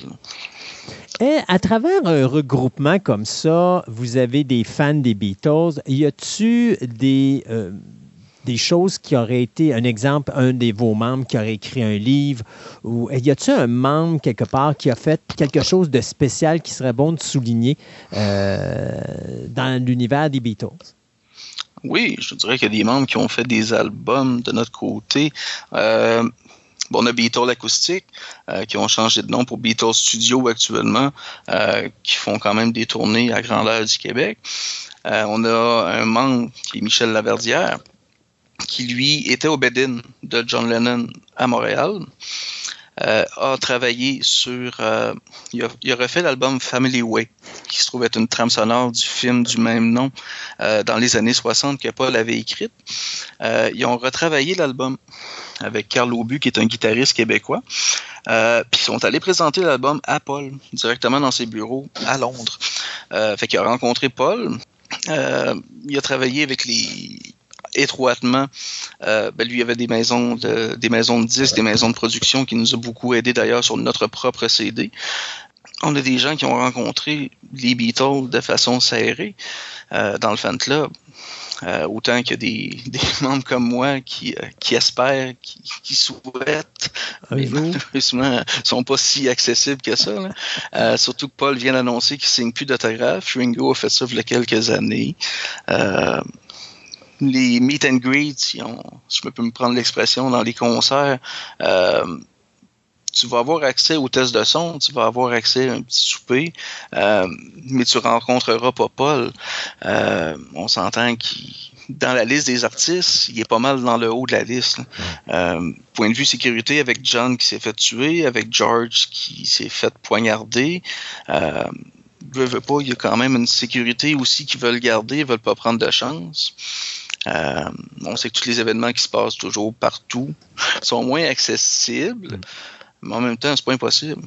Euh, j'ai souvent entendu Paul, puis je l'ai eu à un mètre de moi, puis ça a passé proche d'avoir un autographe. Mais encore là, j'ai envoyé à la main, puis je l'ai presque serré. mais bon, ça, ça cultive un rêve en même temps. Sébastien, le futur de euh, Québec, c'est quoi qu'on envisage? Est-ce qu'il y a des choses qu'on rêverait de faire encore pour le club après, euh, quoi, 25 ans d'existence? Oui, je te dirais que si on peut faire des rencontres, euh, si on peut s'organiser un voyage, éventuellement un pèlerinage, je peux prendre le terme, euh, en gang à Liverpool, aller se promener à Londres, euh, parce qu'il y a beaucoup, de toute façon, là-bas, de voyages déjà organisés. Tu as le Magical Mystery Tour qui se promène à travers les maisons, qui se promène à travers les lieux importants en Angleterre des Beatles, plus à Londres puis à Liverpool. Euh, pour être le fun. Euh, on a un projet dont on ne peut pas dévoiler encore la nature, euh, qui va être éventuellement annoncé, qui s'annonce quand même assez gros aussi, justement pour aider les fans ou ceux qui veulent découvrir le groupe pour aider aussi le fan club à avoir de la visibilité. Parce qu'en même temps, vois-tu, on s'en va éventuellement sur 30 ans. 30 euh, ans pour un recoupement, c'est quand même beaucoup. Mhm. C'est sûr que la visibilité est toujours là, est toujours le fun, mais nous, on a quand même le plaisir de continuer à le faire euh, pour nous, euh, puis pour les gens qui gravitent autour, puis pour euh, les gens qui continuent à découvrir. des fois, on met une pancarte sur le bord de la rue, on fait une rencontre dans un bar, puis on a des gens qui rentrent, puis hey, c'est le fun, je connaissais pas, puis je découvre, puis j'ai du fun, puis ça fait combien de temps, vous êtes qui, puis c'est un paquet de questions à répondre en même temps, mais les activités sont là pour ça. puis le projet, euh, que je peux malheureusement pas dévoiler. Qui s'en vient? Euh, suivez-nous. ben, justement, suivez-vous où exactement? Où est que, si les gens veulent en connaître un peu plus sur Beatles Québec, euh, il faut qu'ils aillent où? Ben, on est sur Instagram, on est sur Facebook, Facebook en cherchant Beatles Québec. on est sur Internet, le www.beatlequebec.ca. Euh, on est quand même assez actif, comme je vous disais, euh, point de vue euh, nouvelle, point de vue événement, quand on va être capable d'en refaire. c'est quand même assez ponctuel, on en fait quand même assez souvent. c'est sûr, c'est de l'organisation ça prend des bénévoles, ça prend des membres pour nous aider. on a quand même un bon noyau de membres prêts à nous aider on cherche toujours euh, des bras. Si jamais il y a des gens qui veulent s'impliquer, euh, c'est un plaisir de, vous accueillir parmi nous. Euh, on en a. On en a. J'ai un journaliste dernièrement qui me dit Hey, j'aimerais ça écrire un texte. Fine. Envoie-moi ton texte, on l'écrit, on le publie, puis ça va nous faire plaisir. Il y a des gens qui s'impliquent, il y a des jeunes qui continuent à nous écrire, puis j'aimerais ça vous aider dans les événements, j'aimerais ça m'impliquer, écrire un texte, une critique. Puis la plupart du temps, on fournit les albums quand on le fait, euh, parce qu'on avait des commanditaires pour le faire. Fait que de ce côté-là, euh, un album promo, une fois de temps en temps, ça reste le fun aussi parce que c'est pas sur le marché. Exact. Puis tiens, tu as fait une critique de l'album, mais tu peux garder l'album. exact. c'est le côté, c'est le côté qui est le fun. Euh, j'ai augmenté ma, ma, collection avec ça d'ailleurs, pas juste ça, mais ça a aidé aussi en partie. Sébastien Tremblay, un gros merci d'avoir été avec nous aujourd'hui pour parler de Beatles Québec. Et euh, je, je, fais un vœu qu'à un moment donné, qui sait, euh, Sébastien aura peut-être l'idée de créer une croisière euh, Beatles, où est-ce qu'il pourrait avoir son idole, Paul McCartney, qui serait dans cette croisière-là, qui pourrait peut-être lui tendre la main ou peut-être timidement signer un autographe quelque part. Question de finaliser tous ces rêves que notre euh, invité aujourd'hui a. Ah oui, sur la croisière Beatles Québec, Paul en résidence, ça serait bien. Hein. Effectivement. un projet de plus. oui. Sébastien, un gros merci. Puis qui sait, si à un moment donné, il y a quelque chose, vous voulez parler, allez-y, Fantastica, nos portes sont toujours ouvertes. Eh, un gros merci. Ça fait plaisir. Bye bye. Bye bye.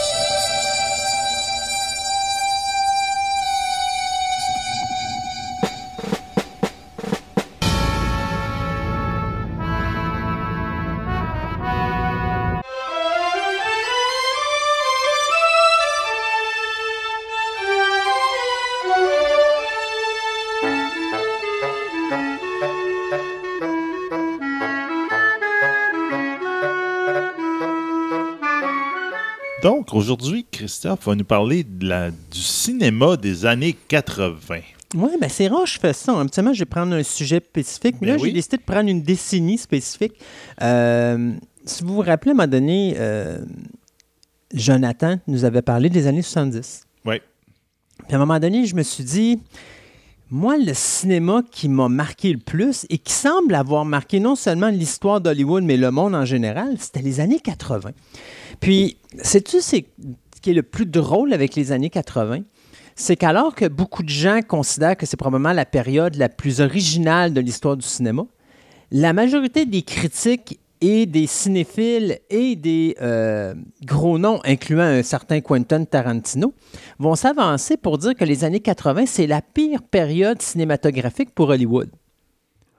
Yeah. Fait qu'aujourd'hui, ce que je vais voir avec vous, c'est pourquoi ils pensent ça, puis pourquoi moi je pense que c'est quand même la période la plus originale de l'époque. On va revenir en arrière, parce qu'il faut comprendre que jusqu'aux années 60, là, le cinéma euh, fonctionne, euh, c'est toute une histoire familiale. Les studios sont gérés par des familles. Les acteurs, les réalisateurs ont des contrats signés avec les studios. Donc, si, mettons, euh, tu as une compagnie comme MGM, à l'époque, qui était très fort avec les comédies musicales, ben, euh, MGM avait signé euh, tous les frères d'Esther, les euh, Gene Kelly, les Debbie Reynolds et euh, tous les gens de- de ce nom, les Julie Garland et tout ça. Ça, ce que ça voulait dire, c'est que ces acteurs-là ne pouvaient pas aller tourner pour d'autres studios. Ils ne faisaient Non, non, qu'il y a des ça. films que pour MGM. Mais dans les années 60, ça change. Parce que dans les années 60, on va commencer à avoir des multinationales puis des entreprises acheter les studios de cinéma. Et euh, on va commencer à mettre fin à ce système de contrat parce que maintenant, les acteurs vont pouvoir se promener d'un studio à l'autre puis faire les œuvres qu'ils veulent faire. Un peu des, des- des personnes indépendantes. là. Exactement. Et ça nous amène dans les années 70. Les années 70 où est-ce qu'on a une Amérique qui est touchée par la trahison. On se rappellera de l'affaire Watergate avec Nixon, où est-ce que là, les Américains se disent, si on n'a plus confiance envers notre propre président, à qui peut-on avoir confiance? Et il y a également le Vietnam, qui est quelque chose qui a meurtri les Américains, où là, les Américains avaient ont- la guerre qu'ils ont perdue. la guerre qu'ils ont perdu, on s'en va dans un pays où les, les gens n'ont aucun pouvoir, ils n'ont pas d'argent, ils ont rien, on va les ramasser. Puis finalement, oups, minute, c'est pas ça qui s'est passé. Mais non. Euh, il y avait plus de cœur que les Américains en avaient, puis finalement, ils ont gagné cette guerre-là. Tu arrives au début des années 80 avec tout ça. Les années 70 ont été marquées par cette espèce de rébellion. À partir du milieu des années 70, tu vas avoir beaucoup de rébellions qui vont se créer. Et à un moment donné, à la fin des années 70, il va commencer à avoir ce qu'on appelle le cinéma du renouveau. L'arrivée des Spielberg, l'arrivée des Lucas, l'arrivée des. Coppola et des Martin Scorsese. Ce qui fait qu'à partir du milieu des années 70, on va commencer à mettre le tapis rouge pour les années 80. Spielberg, en 75, va créer les blockbusters d'e- estivaux avec Jazz. Ben oui. Et Lucas va tout simplement le euh, solidifier avec son Star Wars en 77. À la fin des années 70 aussi, tu vas avoir au niveau du musical quelque chose qui va se passer. Avant, c'était euh, Singing in the Rain, c'était euh, euh, The Wizard of Oz, c'était des chansons qui étaient chantées, les gens chantaient leur cœur. Milieu des années 70, tu commences à avoir des Jesus Christ Superstar. Tu commences à avoir des films comme Grease, comme Saturday Night Fever, où là, la musique est amenée d'une autre façon. Et ça va amener un renouveau dans les années 80. Aussi, très important de souligner que dans les années 80, bien, le cinéma a une grosse compétition. Parce que c'est l'avènement de la télé payante. Ben oui. Donc, First Choice Super Channel, Super Écran, MoviePix et tout ça. C'est également l'arrivée des clubs vidéo, la vidéo cassette. Et là, la dynamique change parce qu'avant, le cinéma devait se battre contre la télévision. Mais là, soudainement, non seulement tu te bats contre la TV, mais en plus, tu te bats contre le, la cassette vidéo et tu te bats contre la télévision payante. Et là, ça fait en sorte que là, le cinéma, ben, il a chaud parce qu'il se dit comment on fait pour amener des gens au cinéma alors qu'on a de moins en moins de budget pour le faire parce que monétairement parlant, les gens quittent les salles de cinéma pour rester à la maison? C'est ça. Tu te, tu, te, tu te fais compétition à toi-même parce qu'en fin de compte, c'est tes, tes films des années précédentes qui se retrouvent en cassette vidéo puis qui écoutent ça, mais c'est- ça te fait compétition à toi-même. Exactement. C'est ce qui fait, d'une certaine façon, euh, qui crée un petit peu l'arrivée, euh, je dirais, de l'originalité des années 80. Parce que à la fin des années 70, il va arriver des gros blockbusters qui vont faire en sorte que ça va forger quelque chose dans les années 80 qui vont amener cette espèce de révolution. Donc, on n'a qu'à penser, tantôt je disais jazz et je parlais de Star Wars. Il ne faut pas oublier Halloween aussi qui arrive en 78, Oui. qui va créer le slasher film. Le slasher film est une invention typique des années 80. Avant Michael Myers, le slasher film était un film conventionnel. Après Michael Myers, on arrive avec les Jason Voorhees, les Chucky, les euh, Freddy Krueger, les ci, les ça. Tous des personnages qui ont été créés dans la période des années 80. Donc, il faut qu'on trouve une manière originale de créer un intérêt pour que les gens retournent au cinéma. Et donc, c'est de là qu'arrive le momentum des années 80 parce que ce qu'on va créer, c'est on va commencer à créer d'abord le blockbuster. On va mettre tout l'argent sur les blockbusters. À tous les étés, il faut qu'on crée un film qui va rapporter énormément d'argent. Euh, et créer ce qu'on va appeler les franchises. Les franchises, il y en avait avant, mais la véritable, je pourrais dire, euh, notion, ouais, la notion franchise va pas mal apparaître dans les années 80. Les Vendredi 13, euh, les Back to the Future, euh, Indiana Jones. les Indiana Jones, euh, même les Jaws qui vont se poursuivre dans les années, fin des années 70, début des années 80. Là, vous allez avoir Même 2, les Star Jaws 3, Wars, Jaws parce 4. que le premier a été dans les années 70, mais les Les autres ont sont dans les années 80, Mhm. effectivement. Donc, on y va avec les franchises. Les Prédateurs, Les Die Hard, euh, les Terminators et les Aliens sont tous des idéologies de franchises qui ont été startées dans les années 80. Il y a des films comme euh, on irait avec, mettons, euh, le Star Wars, comme on disait tantôt, qui ont été faits dans les années 70, mais l'idéologie des franchises a starté là. Et ça va créer cette espèce d'univers qui non seulement va donner l'aspect euh, originalité à Hollywood des années 80, mais va amener également cet aspect qu'on dit paresse des années 80 qui vont faire que pour plusieurs, les années 80 sont devenues, avec la continuité des franchises, la pire période hollywoodienne où là, Hollywood va commencer à s'asseoir sur ses lauriers puis dire on n'a plus besoin d'être originaux parce qu'on a les franchises qui nous font vivre. Il y a quand même, en dehors de ces franchises-là, l'aspect originalité. Hollywood n'a pas beaucoup d'argent. Et donc, à ce moment-là, qu'est-ce qu'il faut faire avec Hollywood? Bien, il faut trouver des choses qui vont amener des gens au cinéma. Tu as l'avènement de l'informatique qui arrive. Donc, l'avènement de l'informatique, ça fait quoi? Ça fait Tron. C'est ça. The Last Starfighter. Donc, ça va amener Who Framed Roger Rabbit, les premiers films faits en numérique qui, encore là, vont amener quelque chose de totalement nouveau, totalement original, quelque chose qui sort totalement de la clique habituelle qu'on voit au cinéma. Parce que c'est les premières armes de ce qu'aujourd'hui on prend pour l'acquis, c'est-à-dire la révolution numérique, la révolution des CGI. Mais à l'époque, ça n'existait pas. Non. Euh, donc, tu sais, de voir un film comme Qui veut la peau de Roger Rabbit, aujourd'hui, le faire, ce serait pas dur. Non, non. Mais en 1987, attention, Oh. c'était quelque chose, Ah, là. non, non, c'était exceptionnel. Et c'est encore, je considère, un des meilleurs films Oui. qui mélange l'animation euh, 2D avec les personnages réels. Ça avait déjà été fait dans les années, je pense, les années 60, Peter- Pete's Dragon de Disney. Oui. Mary Poppins avait eu ça également dans les années, euh, je pense, les années 50. Ouais, c'est Ro- Mary Robin- Poppins, je pense, qui a commencé. 50 le ou bal, 60, là, oui. Donc, euh, ces films-là, ça, ça avait lancé ça, puis il y avait eu quand même quelque chose de bien, mais Who Frame Roger Rabbit ou Qui veut la peau de Roger Rabbit a poussé à l'extrême aussi euh, cet aspect-là. Euh, une autre affaire aussi qu'on va beaucoup pousser, c'est les effets spéciaux avec les maquettes. Star Wars a lancé cette mode-là, Oui. mais il faut se rappeler, Honey, I Shrunk the Kids. Chérie, j'ai réduit les enfants. Pour la période, ça a été fait, c'était quand même assez avant-gardiste, mais même s'il faut se rappeler que dans les années 60, faut pas oublier qu'on a eu des films comme Fantastic Voyage, ou aussi, dans les années 50, on avait eu The Incredible Shrinking Man qui avait été fait. Il n'y a pas de Land of Giant aussi. Land of Giant, la série télé La également, série qui avait basé ça. Mais avec euh, Honey, I Shrunk the Kids, euh, ça leur ramené cet aspect-là de maquette euh, où est-ce qu'on les fait grandeur nature pour que tes personnages aient de l'air minuscule dans des décors incroyables. Euh, L'avènement de la violence également et de la nudité va être poussé. Elle commence à apparaître dans les années 70, mais elle est poussée à l'extrême dans les années 80. Vendredi 13 amène ça.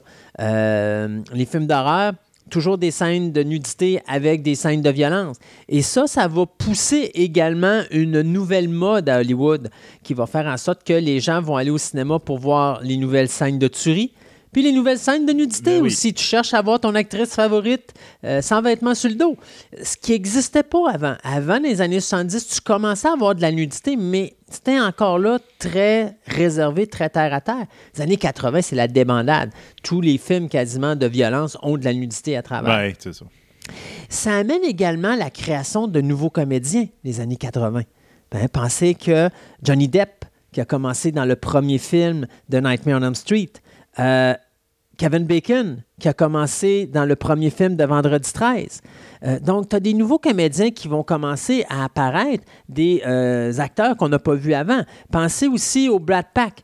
De Brad Pack, Ali Sheedy, Rob Lowe, Emilio Estevez, euh, Charlie Sheen, John Nelson, Demi Moore, Michael Anthony Hall, Molly Ringwald, Andrew McCarthy, Robert Downey Jr., tous des acteurs qui sont lancés dans les années 80.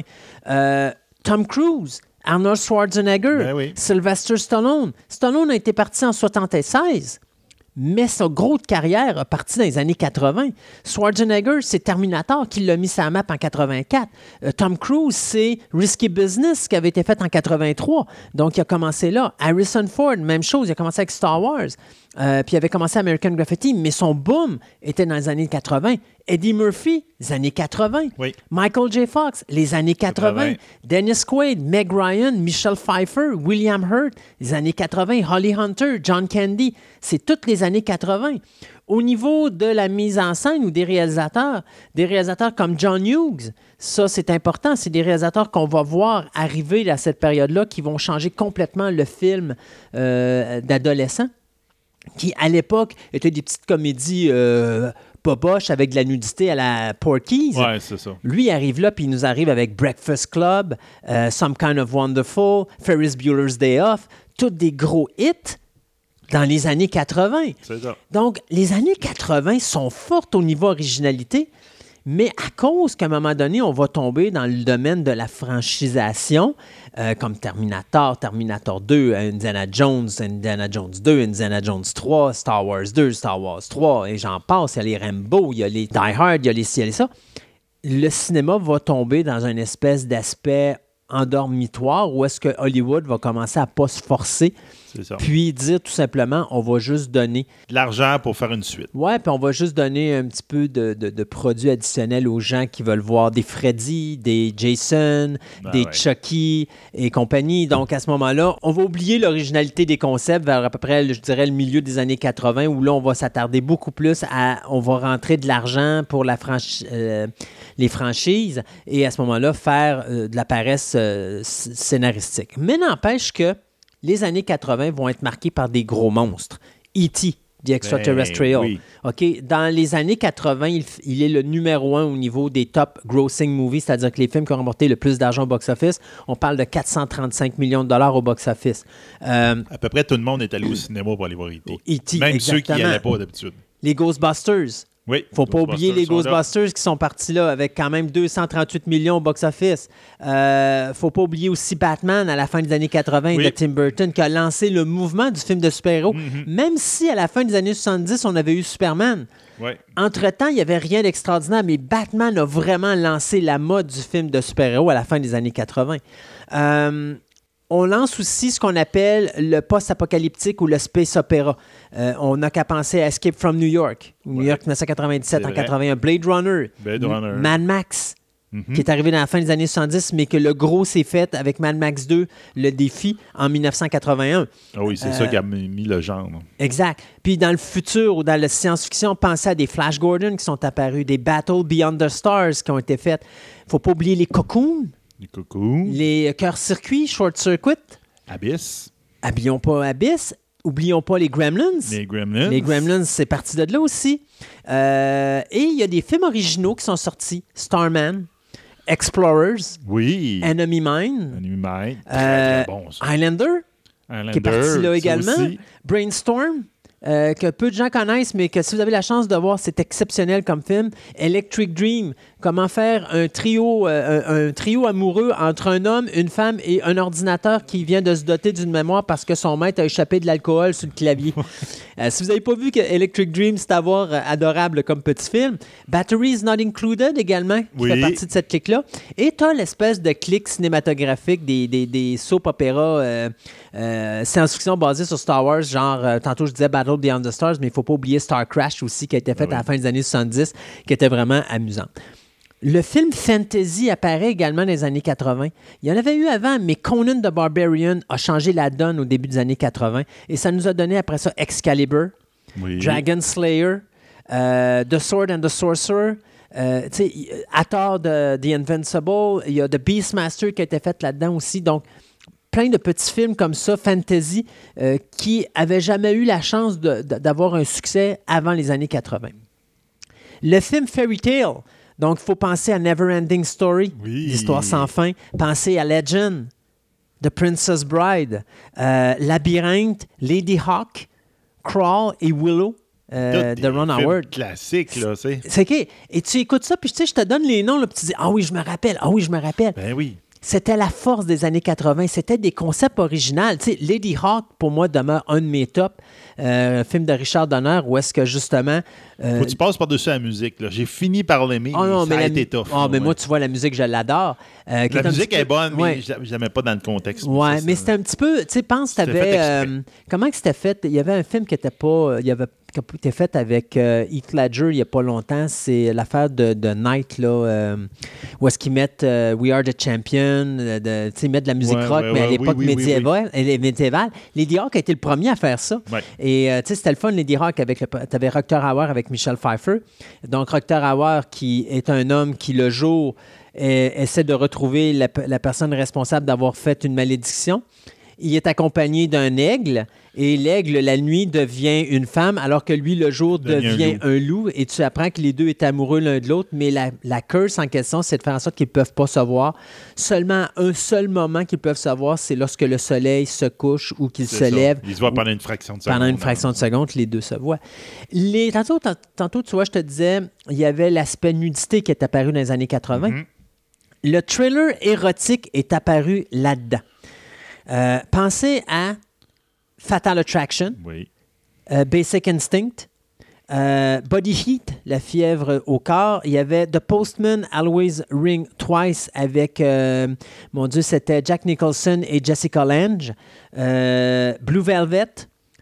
Les films de Brian De Palma dans cette période-là, Dress to Kill, il y avait Blowout et Body Double. Il y avait The Bedroom Window avec, euh, ch- c'est mon Dieu, la- le gars qui jouait dans Police Academy, comment il s'appelait donc euh.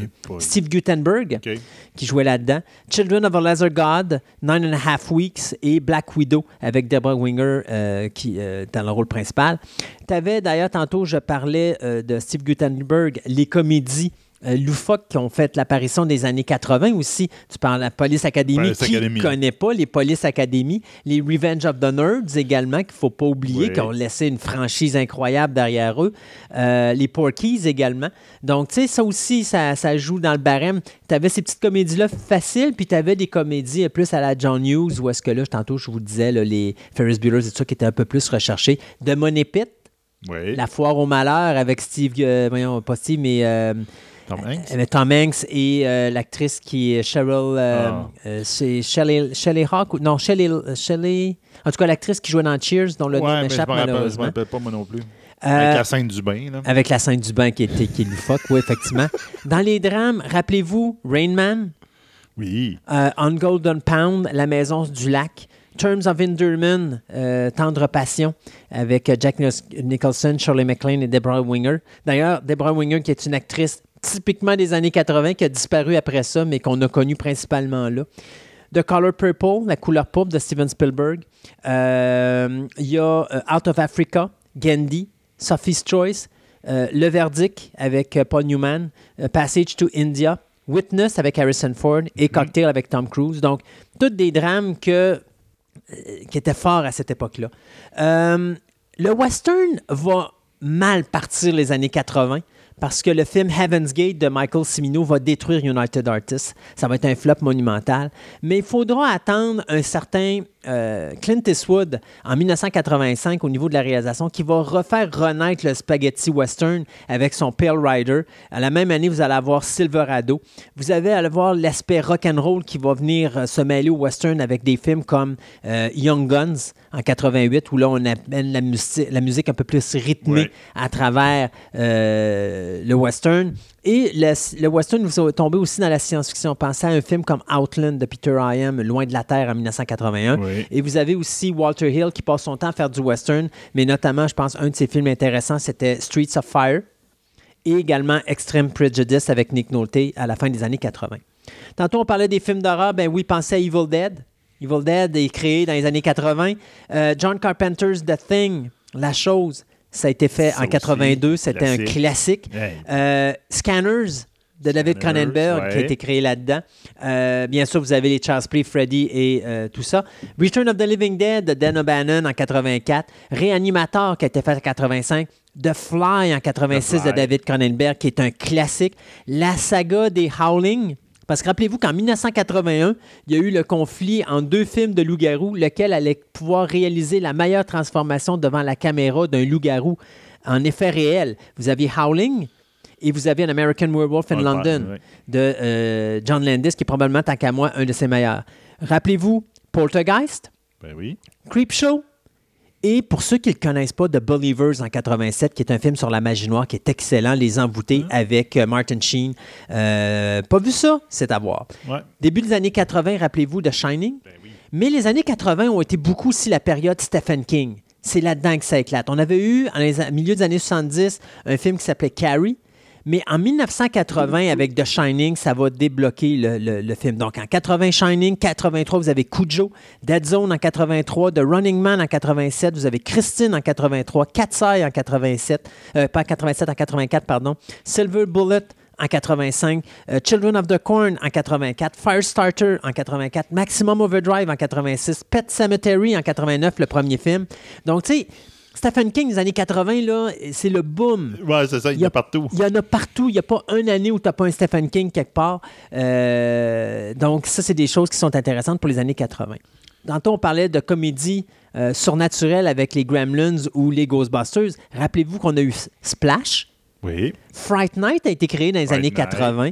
Euh, vous avez Harry and the Anderson, Oui. Wicked, The Witches of Eastwick. Mhm. Et puis, euh, bien sûr, Who Framed Roger Rabbit, dont on a parlé Ouais, un petit ça. peu plus tôt. Euh, mais tu sais, tantôt, on parlait de comédie avec les, euh, les Police Academy. Il faut se rappeler que les Naked Guns sont arrivés là-dedans aussi. Oui, la même époque. Vous avez eu aussi les Airplanes qui sont arrivés là-dedans. Mais il faut penser qu'il y a eu des super de belles comédies. Euh, Big, Petit Bonhomme, Ben oui. qui a été faite à la fin des années 80. Euh, D'ailleurs, c'est drôle parce que vous avez eu cette panoplie de comédies où est-ce que les personnes s'interchangent de corps. Donc, le père tombe dans le corps de son fils et vice-versa, ou la mère tombe dans le corps de sa fille, ou des choses comme ça. Donc, 18 Again, vice-versa en 1988. Like Father, Like Son avec euh, Dudley Moore. Euh, Dudley Moore, qu'on va d'ailleurs revoir dans Arthur aussi. Euh, puis tantôt, on parlait de Michael J. Fox avec euh, l'avènement de Michael J. Fox à la télévision qui va donner un Michael J. Fox, J. Fox pardon, au cinéma avec Back to the Future. Mais il faut se rappeler Secret of My Success également Ben qui a fait, qui est ça, excellent. il était très, très bon. Exact. Dans les comédies, il faut se rappeler Crocodile Dundee, Mhm. les Twins, les Goonies et les deux films de 48 Hours, 48 heures avec Nick Nolte et euh, notre ami Ali Murphy. Euh, dans le musical, tantôt je vous en parlais, le musical a eu un blitz incroyable au début des années 80 et elle va changer un petit peu. Au lieu d'avoir des chansons chantées, on va commencer à amener un nouvel aspect du musical.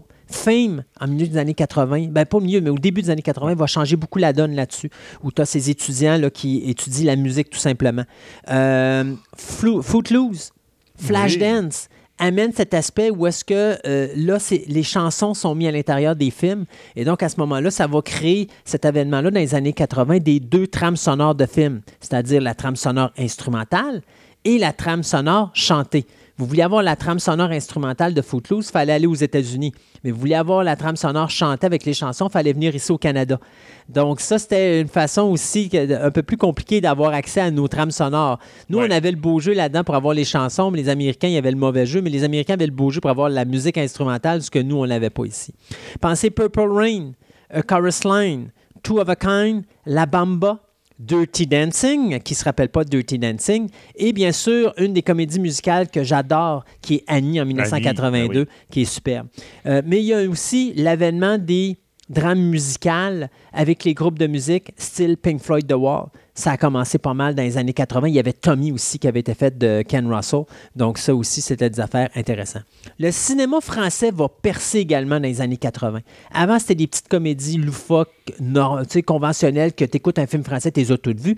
Mais là, dans les années 80, les Français sont écœurés, les réalisateurs veulent avoir du budget, la France ne leur donne pas. Et qu'est-ce que ça fait? Ça fait que les Français vont commencer à sortir.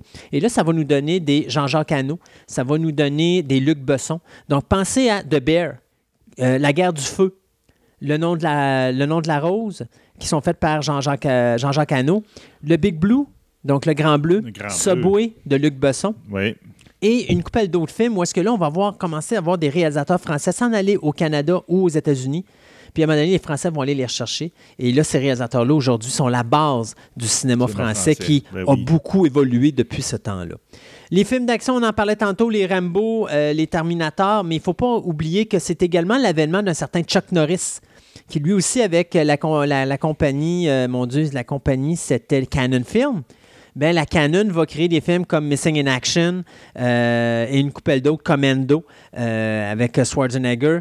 Euh, vous allez avoir aussi euh, les Little Weapon avec, euh, bien sûr, l'acteur fétiche de tout le monde qui était Mel Gibson. Mel Gibson. Vous avez The Untouchables qui a été créé dans cette période-là. War Games, Blue Thunder, Romancing the Stone, Indiana Jones, Roadhouse et une coupelle d'autres. Donc, les films d'action étaient très forts. Même tantôt, tantôt, je vous parlais de Chuck Norris et de la compagnie Canon. Canon a créé d'autres héros, dont là, les noms m'échappent, mais les ninjas. Tous les films de ninjas, des Shokushugi. euh, ouais, puis, c'est euh, ça. a- Ça a été une période, effectivement. Les ninjas ont apparu partout dans la télévision. euh, D'ailleurs, je pense que le réalisateur s'appelait Sam Fitzgerald, qui a fait énormément de films d'action pour la Canon. Donc, ça aussi, ça a été une période très prolifique pour la Canon. D'ailleurs, qui a remis sur la map des gars comme Charles Bronson. Charles Bronson qui avait disparu, c'est eux qui l'ont ramené avec les Death Witch 2, 3 et 4 et compagnie. Euh, tantôt, c'était Michael Dudikoff, le nom que je cherchais, le nom de- du gars qui faisait des films de, de ninja, euh, qui était là-dedans. Mais également, la Canon ont fait des beaux petits tirs, genre des films comme Runaway Train ou des films comme Life Force de Toby Hooper. Mais ils nous ont donné aussi des navets comme Hercule euh, ou les King Solomon's Mine.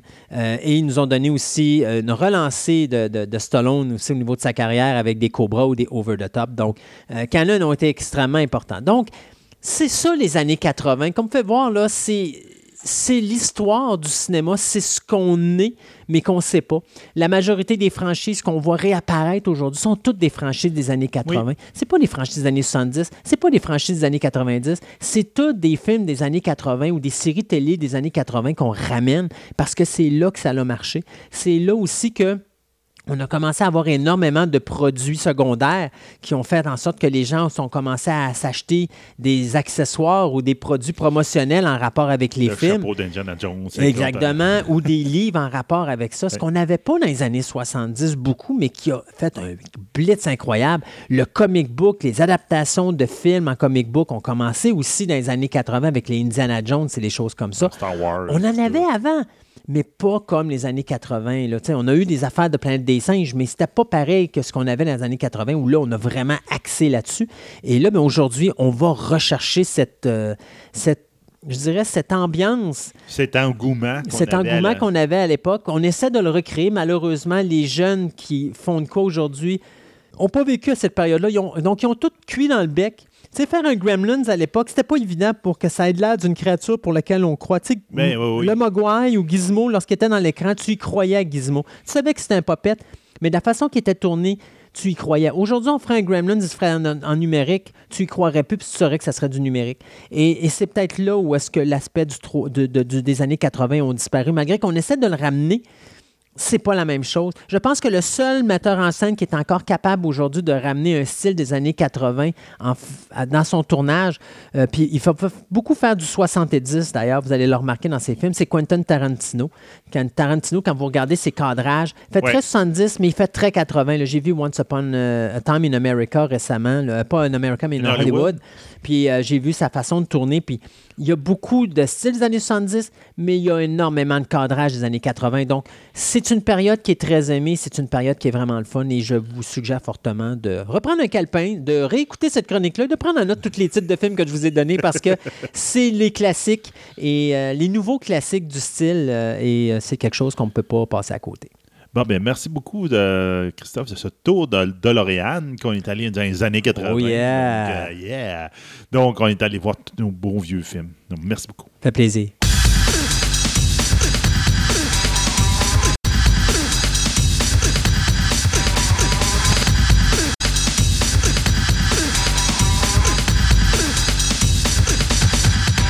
Ce segment de la table ronde vous est présenté par Vidéo Centre-Ville, le plus grand club vidéo répertoire de la ville de Québec. Avec ses quelques 50 000 films en inventaire, ce petit village de cinéphiles a su avec le temps s'adapter afin de résister à l'empire grandissant qu'est le streaming. En plus de ses films cultes rares et de ses grands classiques qui sont disponibles en DVD et même dans certains cas en cassette vidéo, Vidéo Centre-Ville possède le plus grand choix de bandes sonores de films en vinyle, ainsi que différents articles promotionnels reliés au domaine du cinéma, tels que des livres, des magazines, des figurines et plein d'autres surprises. Allez donc les rencontrer au 230 Marie de l'Incarnation à Québec ou encore rendez-vous sur leur site web au www.videocentreville.com et profitez de leur nouveau site transactionnel avec livraison disponible partout au Canada.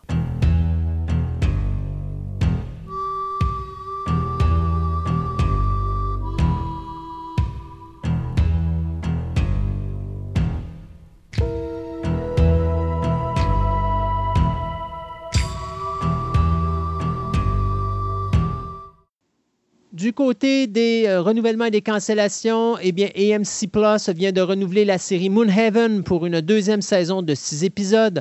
Paramount Plus vient de renouveler la série E. Carly pour une troisième saison. Apple Plus vient de renouveler la série For All Mankind pour une quatrième saison, alors que Amazon vient de renouveler pour une troisième saison, alors que la deuxième n'est même pas encore diffusée, la série The Wheel of Time. Du côté de Sci-Fi Channel, eh bien, on vient de renouveler pour une troisième saison euh, la série Resident Evil, euh, Resident Alien, pardon. Il y aura donc 12 épisodes. Euh, du côté de FX, eh bien, la série Breeders vient d'être reconfirmée pour une quatrième saison, alors que ABC vient de renouveler pour une troisième saison la série Big Sky. Euh, des reports, eh bien, Apple vient de reporter le film de Martin Scorsese, Killers of the Flower Moon, qui mettra en vedette Leonardo DiCaprio et qui devait sortir à la fin de 2022. Euh, on va le faire probablement euh, dans les alentours de 2023, mais on ne sait pas encore quand est-ce que ça va être diffusé. Dès qu'on aura une date, on va vous l'annoncer. Du côté de Sony Pictures, on a switché des dates. Insidious numéro 5, euh, qui va être réalisé par l'acteur Patrick Wilson, va être projeté en le 5 juillet 2023, alors que Madame Web, qui devait être diffusée en salle le 5 juillet 2023, lui est euh, recalé au début du mois d'octobre 2023. Un autre projet qui est, annu, ben, qui est reporté, c'est le projet qui devait sortir le 6 octobre 2023 par Sony, qui est un projet de film de super-héros. Euh, ce projet-là va être reporté au 7 juin 2024. Présentement, on soupçonne que ce serait Venom 3, puisque Craven, le film, lui, est euh, prévu pour sortir le 18 janvier 2023 et le projet de Spider-Man est loin d'être prêt. Donc, on s'attend vraiment à ce que Venom 3, ce soit le film en question qui soit euh, reporté du 6 octobre au 7 juin 2024. Du côté de Creed, il y aura un Creed numéro 3 que vous vous rappelez va être réalisé par l'acteur Michael B. Jordan et qui n'inclura pas euh, le personnage de Rocky Balboa puisque Sylvester Stallone ne sera pas de retour. Sauf que MGM vient d'annoncer qu'on va faire un spin-off de Creed. Ce sera Drago et on va suivre bien sûr les aventures de soit Drago père ou Drago fils. C'est pas encore clair puisqu'on est en train de travailler sur les derniers petits détails. Du côté de Walking Dead, c'est confirmé. Il n'y a plus de film au cinéma avec Rick Grimes, mais on va reporter ça dans une mini-série de six épisodes qui seront diffusés euh, l'année prochaine. Six épisodes qui seront produits par, bien sûr, euh, Scott Kimball et ça mettra en vedette, bien sûr, Andrew Lincoln et Danae Gurira dans le rôle de Rick et Michonne qui vont compléter bien sûr l'arche de ces deux personnages. Attelez-vous probablement qu'on verra la fin des aventures de Rick Grimes et de euh, Michonne dans cette mini-série de six épisodes. Nicotero ou Greg Nicotero, qui fait justement les effets spéciaux de Walking Dead, va réaliser un film qui, euh, sur la mise en scène du film de 1968, Night of the Living Dead de George A. Romero. Donc, toutes les scènes où est-ce qu'on va représenter les séquences de tournage du film Night of the Living Dead original de 68 seront tournées en noir et blanc, mais pour le reste, ce sera fait en couleur. Euh, Nicotero voudrait bien donner un style Ed Wood à ce genre de long métrage qui, bien sûr, euh, va revoir la création de ce film classique qui nous a donné l'univers des, des euh, zombies comme on le connaît aujourd'hui. Du côté de FXX, euh, on annonce la série euh, ou la comédie d'animation Little Demons qui va servir à réunir les acteurs Danny DeVito et Arnold Schwarzenegger à l'écran.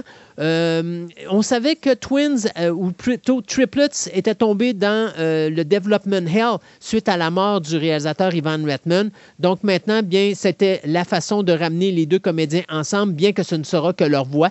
L'histoire, bien, ça va se passer 13 ans après qu'une femme qui va, dont la voix va être interprétée par Aubrey Plaza, va tomber en scène du démon qui, lui, bien, Satan est interprété par nul autre que Danny DeVito.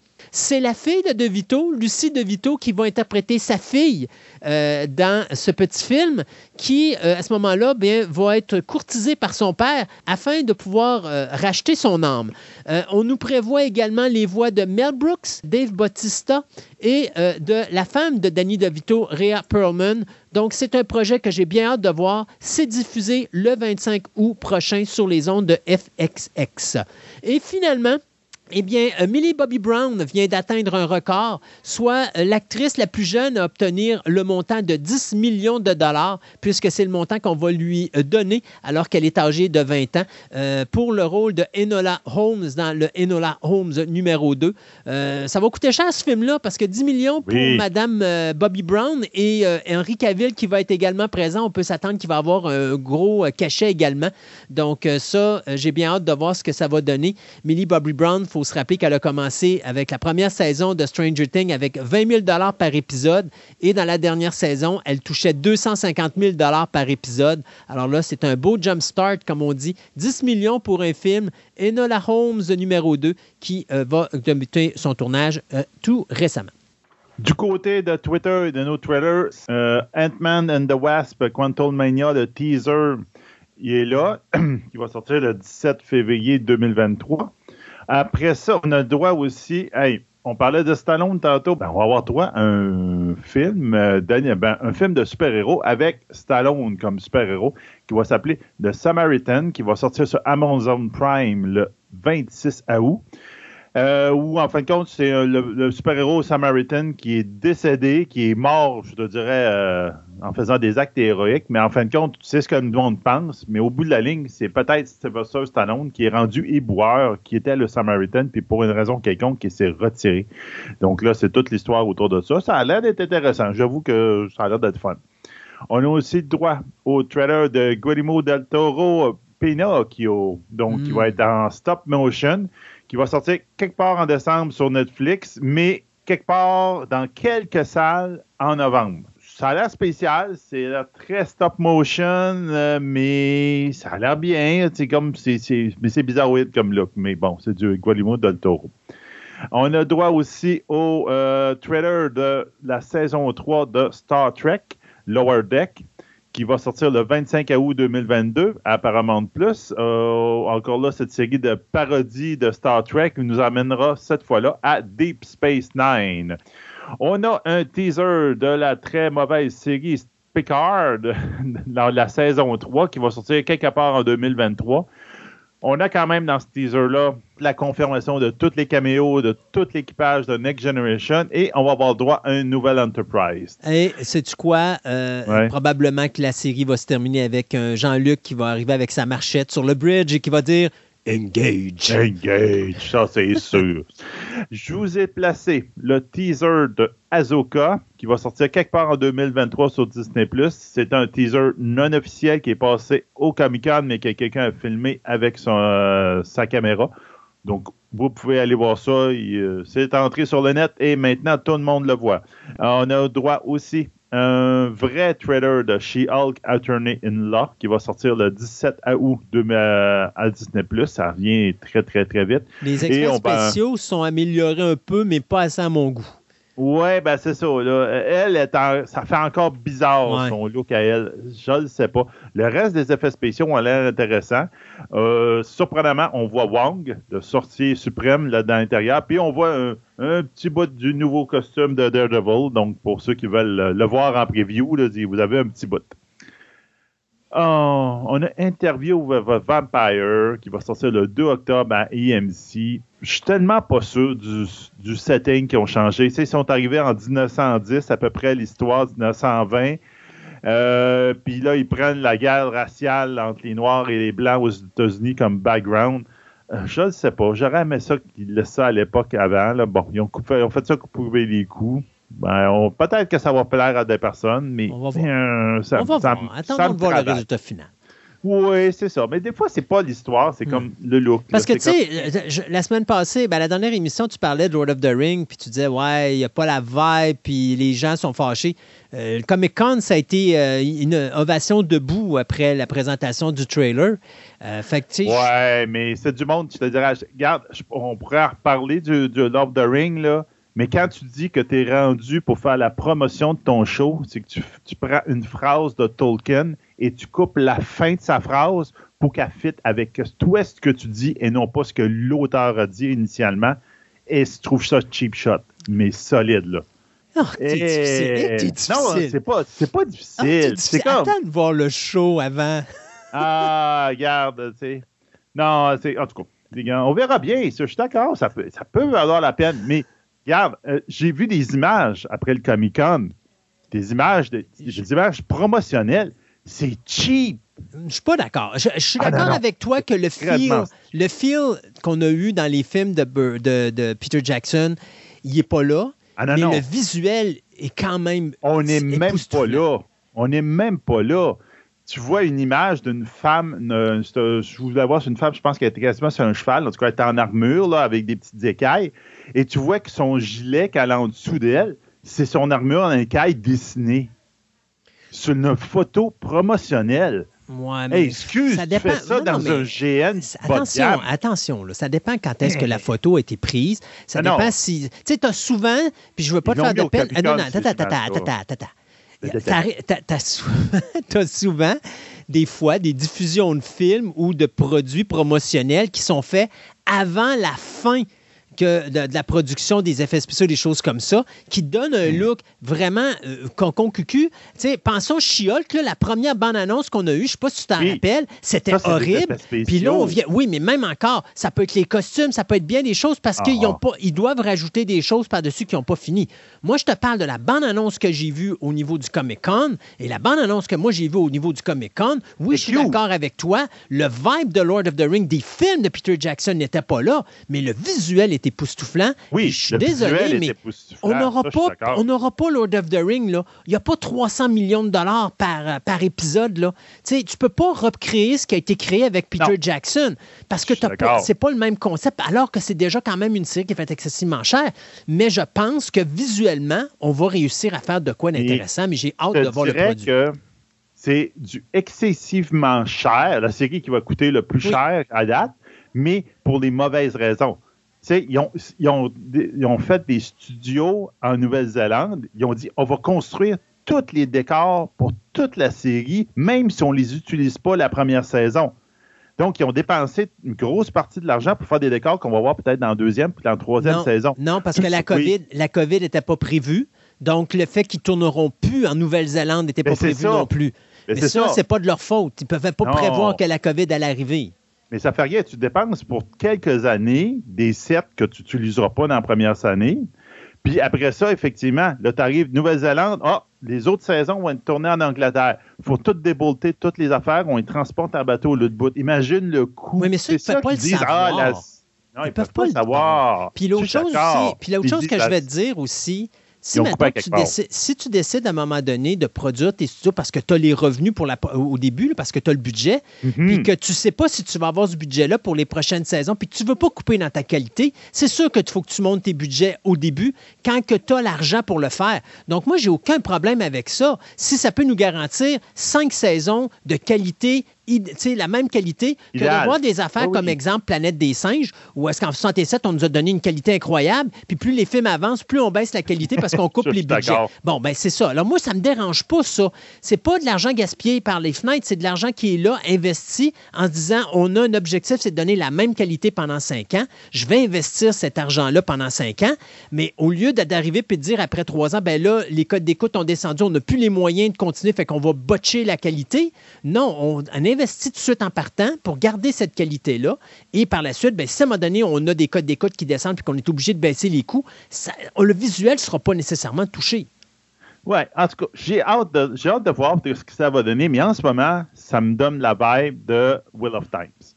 Non. Comme, comme qualité, puis j'ai hâte de voir, mais On verra, on verra, on verra. On verra bien, On mais euh, ça, les fans ne sont pas, sont pas ravis, non. Euh, je suis pas d'accord avec toi encore là. Les cons, ils étaient tous assis, debout. Oui, regarde. Tout debout. crowd, Puis la salle était pleine. La, la- la salle était pleine, mais je pense qu'ils l'ont pacté. Oh, arrête, arrête. T'es pas correct. Ah, T'es pas non, non, correct. non, non, non. T'es pas correct. Ça, c'est le monde de San Diego, ça. hein? Donc, euh, d'autres choses, c'est Tale of the Walking Dead, ça, ça va être pour toi. Ouais. qui va sortir le 14 août à AMC. On a droit à un trailer qui va présenter six histoires différentes dans l'univers de Walking Dead. Je Donc, pense que ça va être. de zombies. Je pense que ça va être l'avenir de Walking Dead. Je pense que ça va être Oui. la façon de rendre ça intéressant. Moi, je pense que oui. Tu sais, regarde des petites histoires, puis tout, puis ça peut faire quelque chose de bien. Moi. On a droit aussi à Halloween's End, Yuck. le 14 octobre euh, au cinéma. Donc, euh, on a droit à un trailer teaser. Donc, euh, ça, c'est, regarde, moi, j'ai jamais écouté, là, donc euh, c'est à toi. C'est ça. Bon, c'est à toi de dire ce que tu veux. American Carnage, qui va sortir le 15 juillet. Il a déjà sorti le 15 juillet à- au cinéma. Qu'on a droit à un- C'est une histoire un peu horreur où des immigrants illégaux sont arrêtés, mais à la place d'être extradés à l'extérieur des États-Unis, on leur voit offrir ben, tu vas t'occuper d'une maison d'aînés. Mais on s'entend que ça, ça vire carnage. Ben, ben, c'est ça.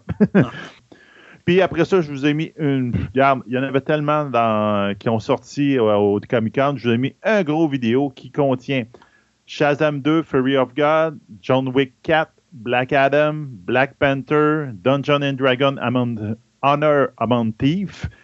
Quand est-ce qu'ils vont faire un film de Donjon Dragon puis que c'est pas rien que des jokes là, puis des jokes de pète là, font la même? En tout cas. House of Dragon qui va sortir le 21 août à HBO Max pour ceux qui sont encore intéressés par l'univers Game of Thrones. I am Groot. Donc le, le Qui est cute. de- Bah, il est cute. Oh, c'est un- qui est cute. ça, ça, ça, un petit, des petits C'est des, petits- courts-métrages des courts-métrages, effectivement. avec Groot, ben, enfant, de bébé, là, donc ça va être drôle. Euh, Predator 5 ben, Prey, Qui- Prey, qui va y avoir un autre tous les critiques présentement à Hollywood sont en feu. Tout le monde n'arrête pas de dire que c'est probablement le meilleur, sinon un des meilleurs prédateurs. Mais moi, la seule chose qui me fait grincer les dents, c'est que tout le monde dit qu'il est hyper violent. Mais j'ai vraiment hâte de voir Prey, là, parce que ce que je lis présentement sur le web, est, est- c'est juste du positif. Je me demande toujours avec les flèches contre le, le Predator, mais c'est pas grave. S'il arrive à faire quelque chose de bon, ça va être bon. Ça va être bien. On a droit aussi au trailer de la saison 3, la saison finale de C sur Apple Plus, de Chucky saison 2.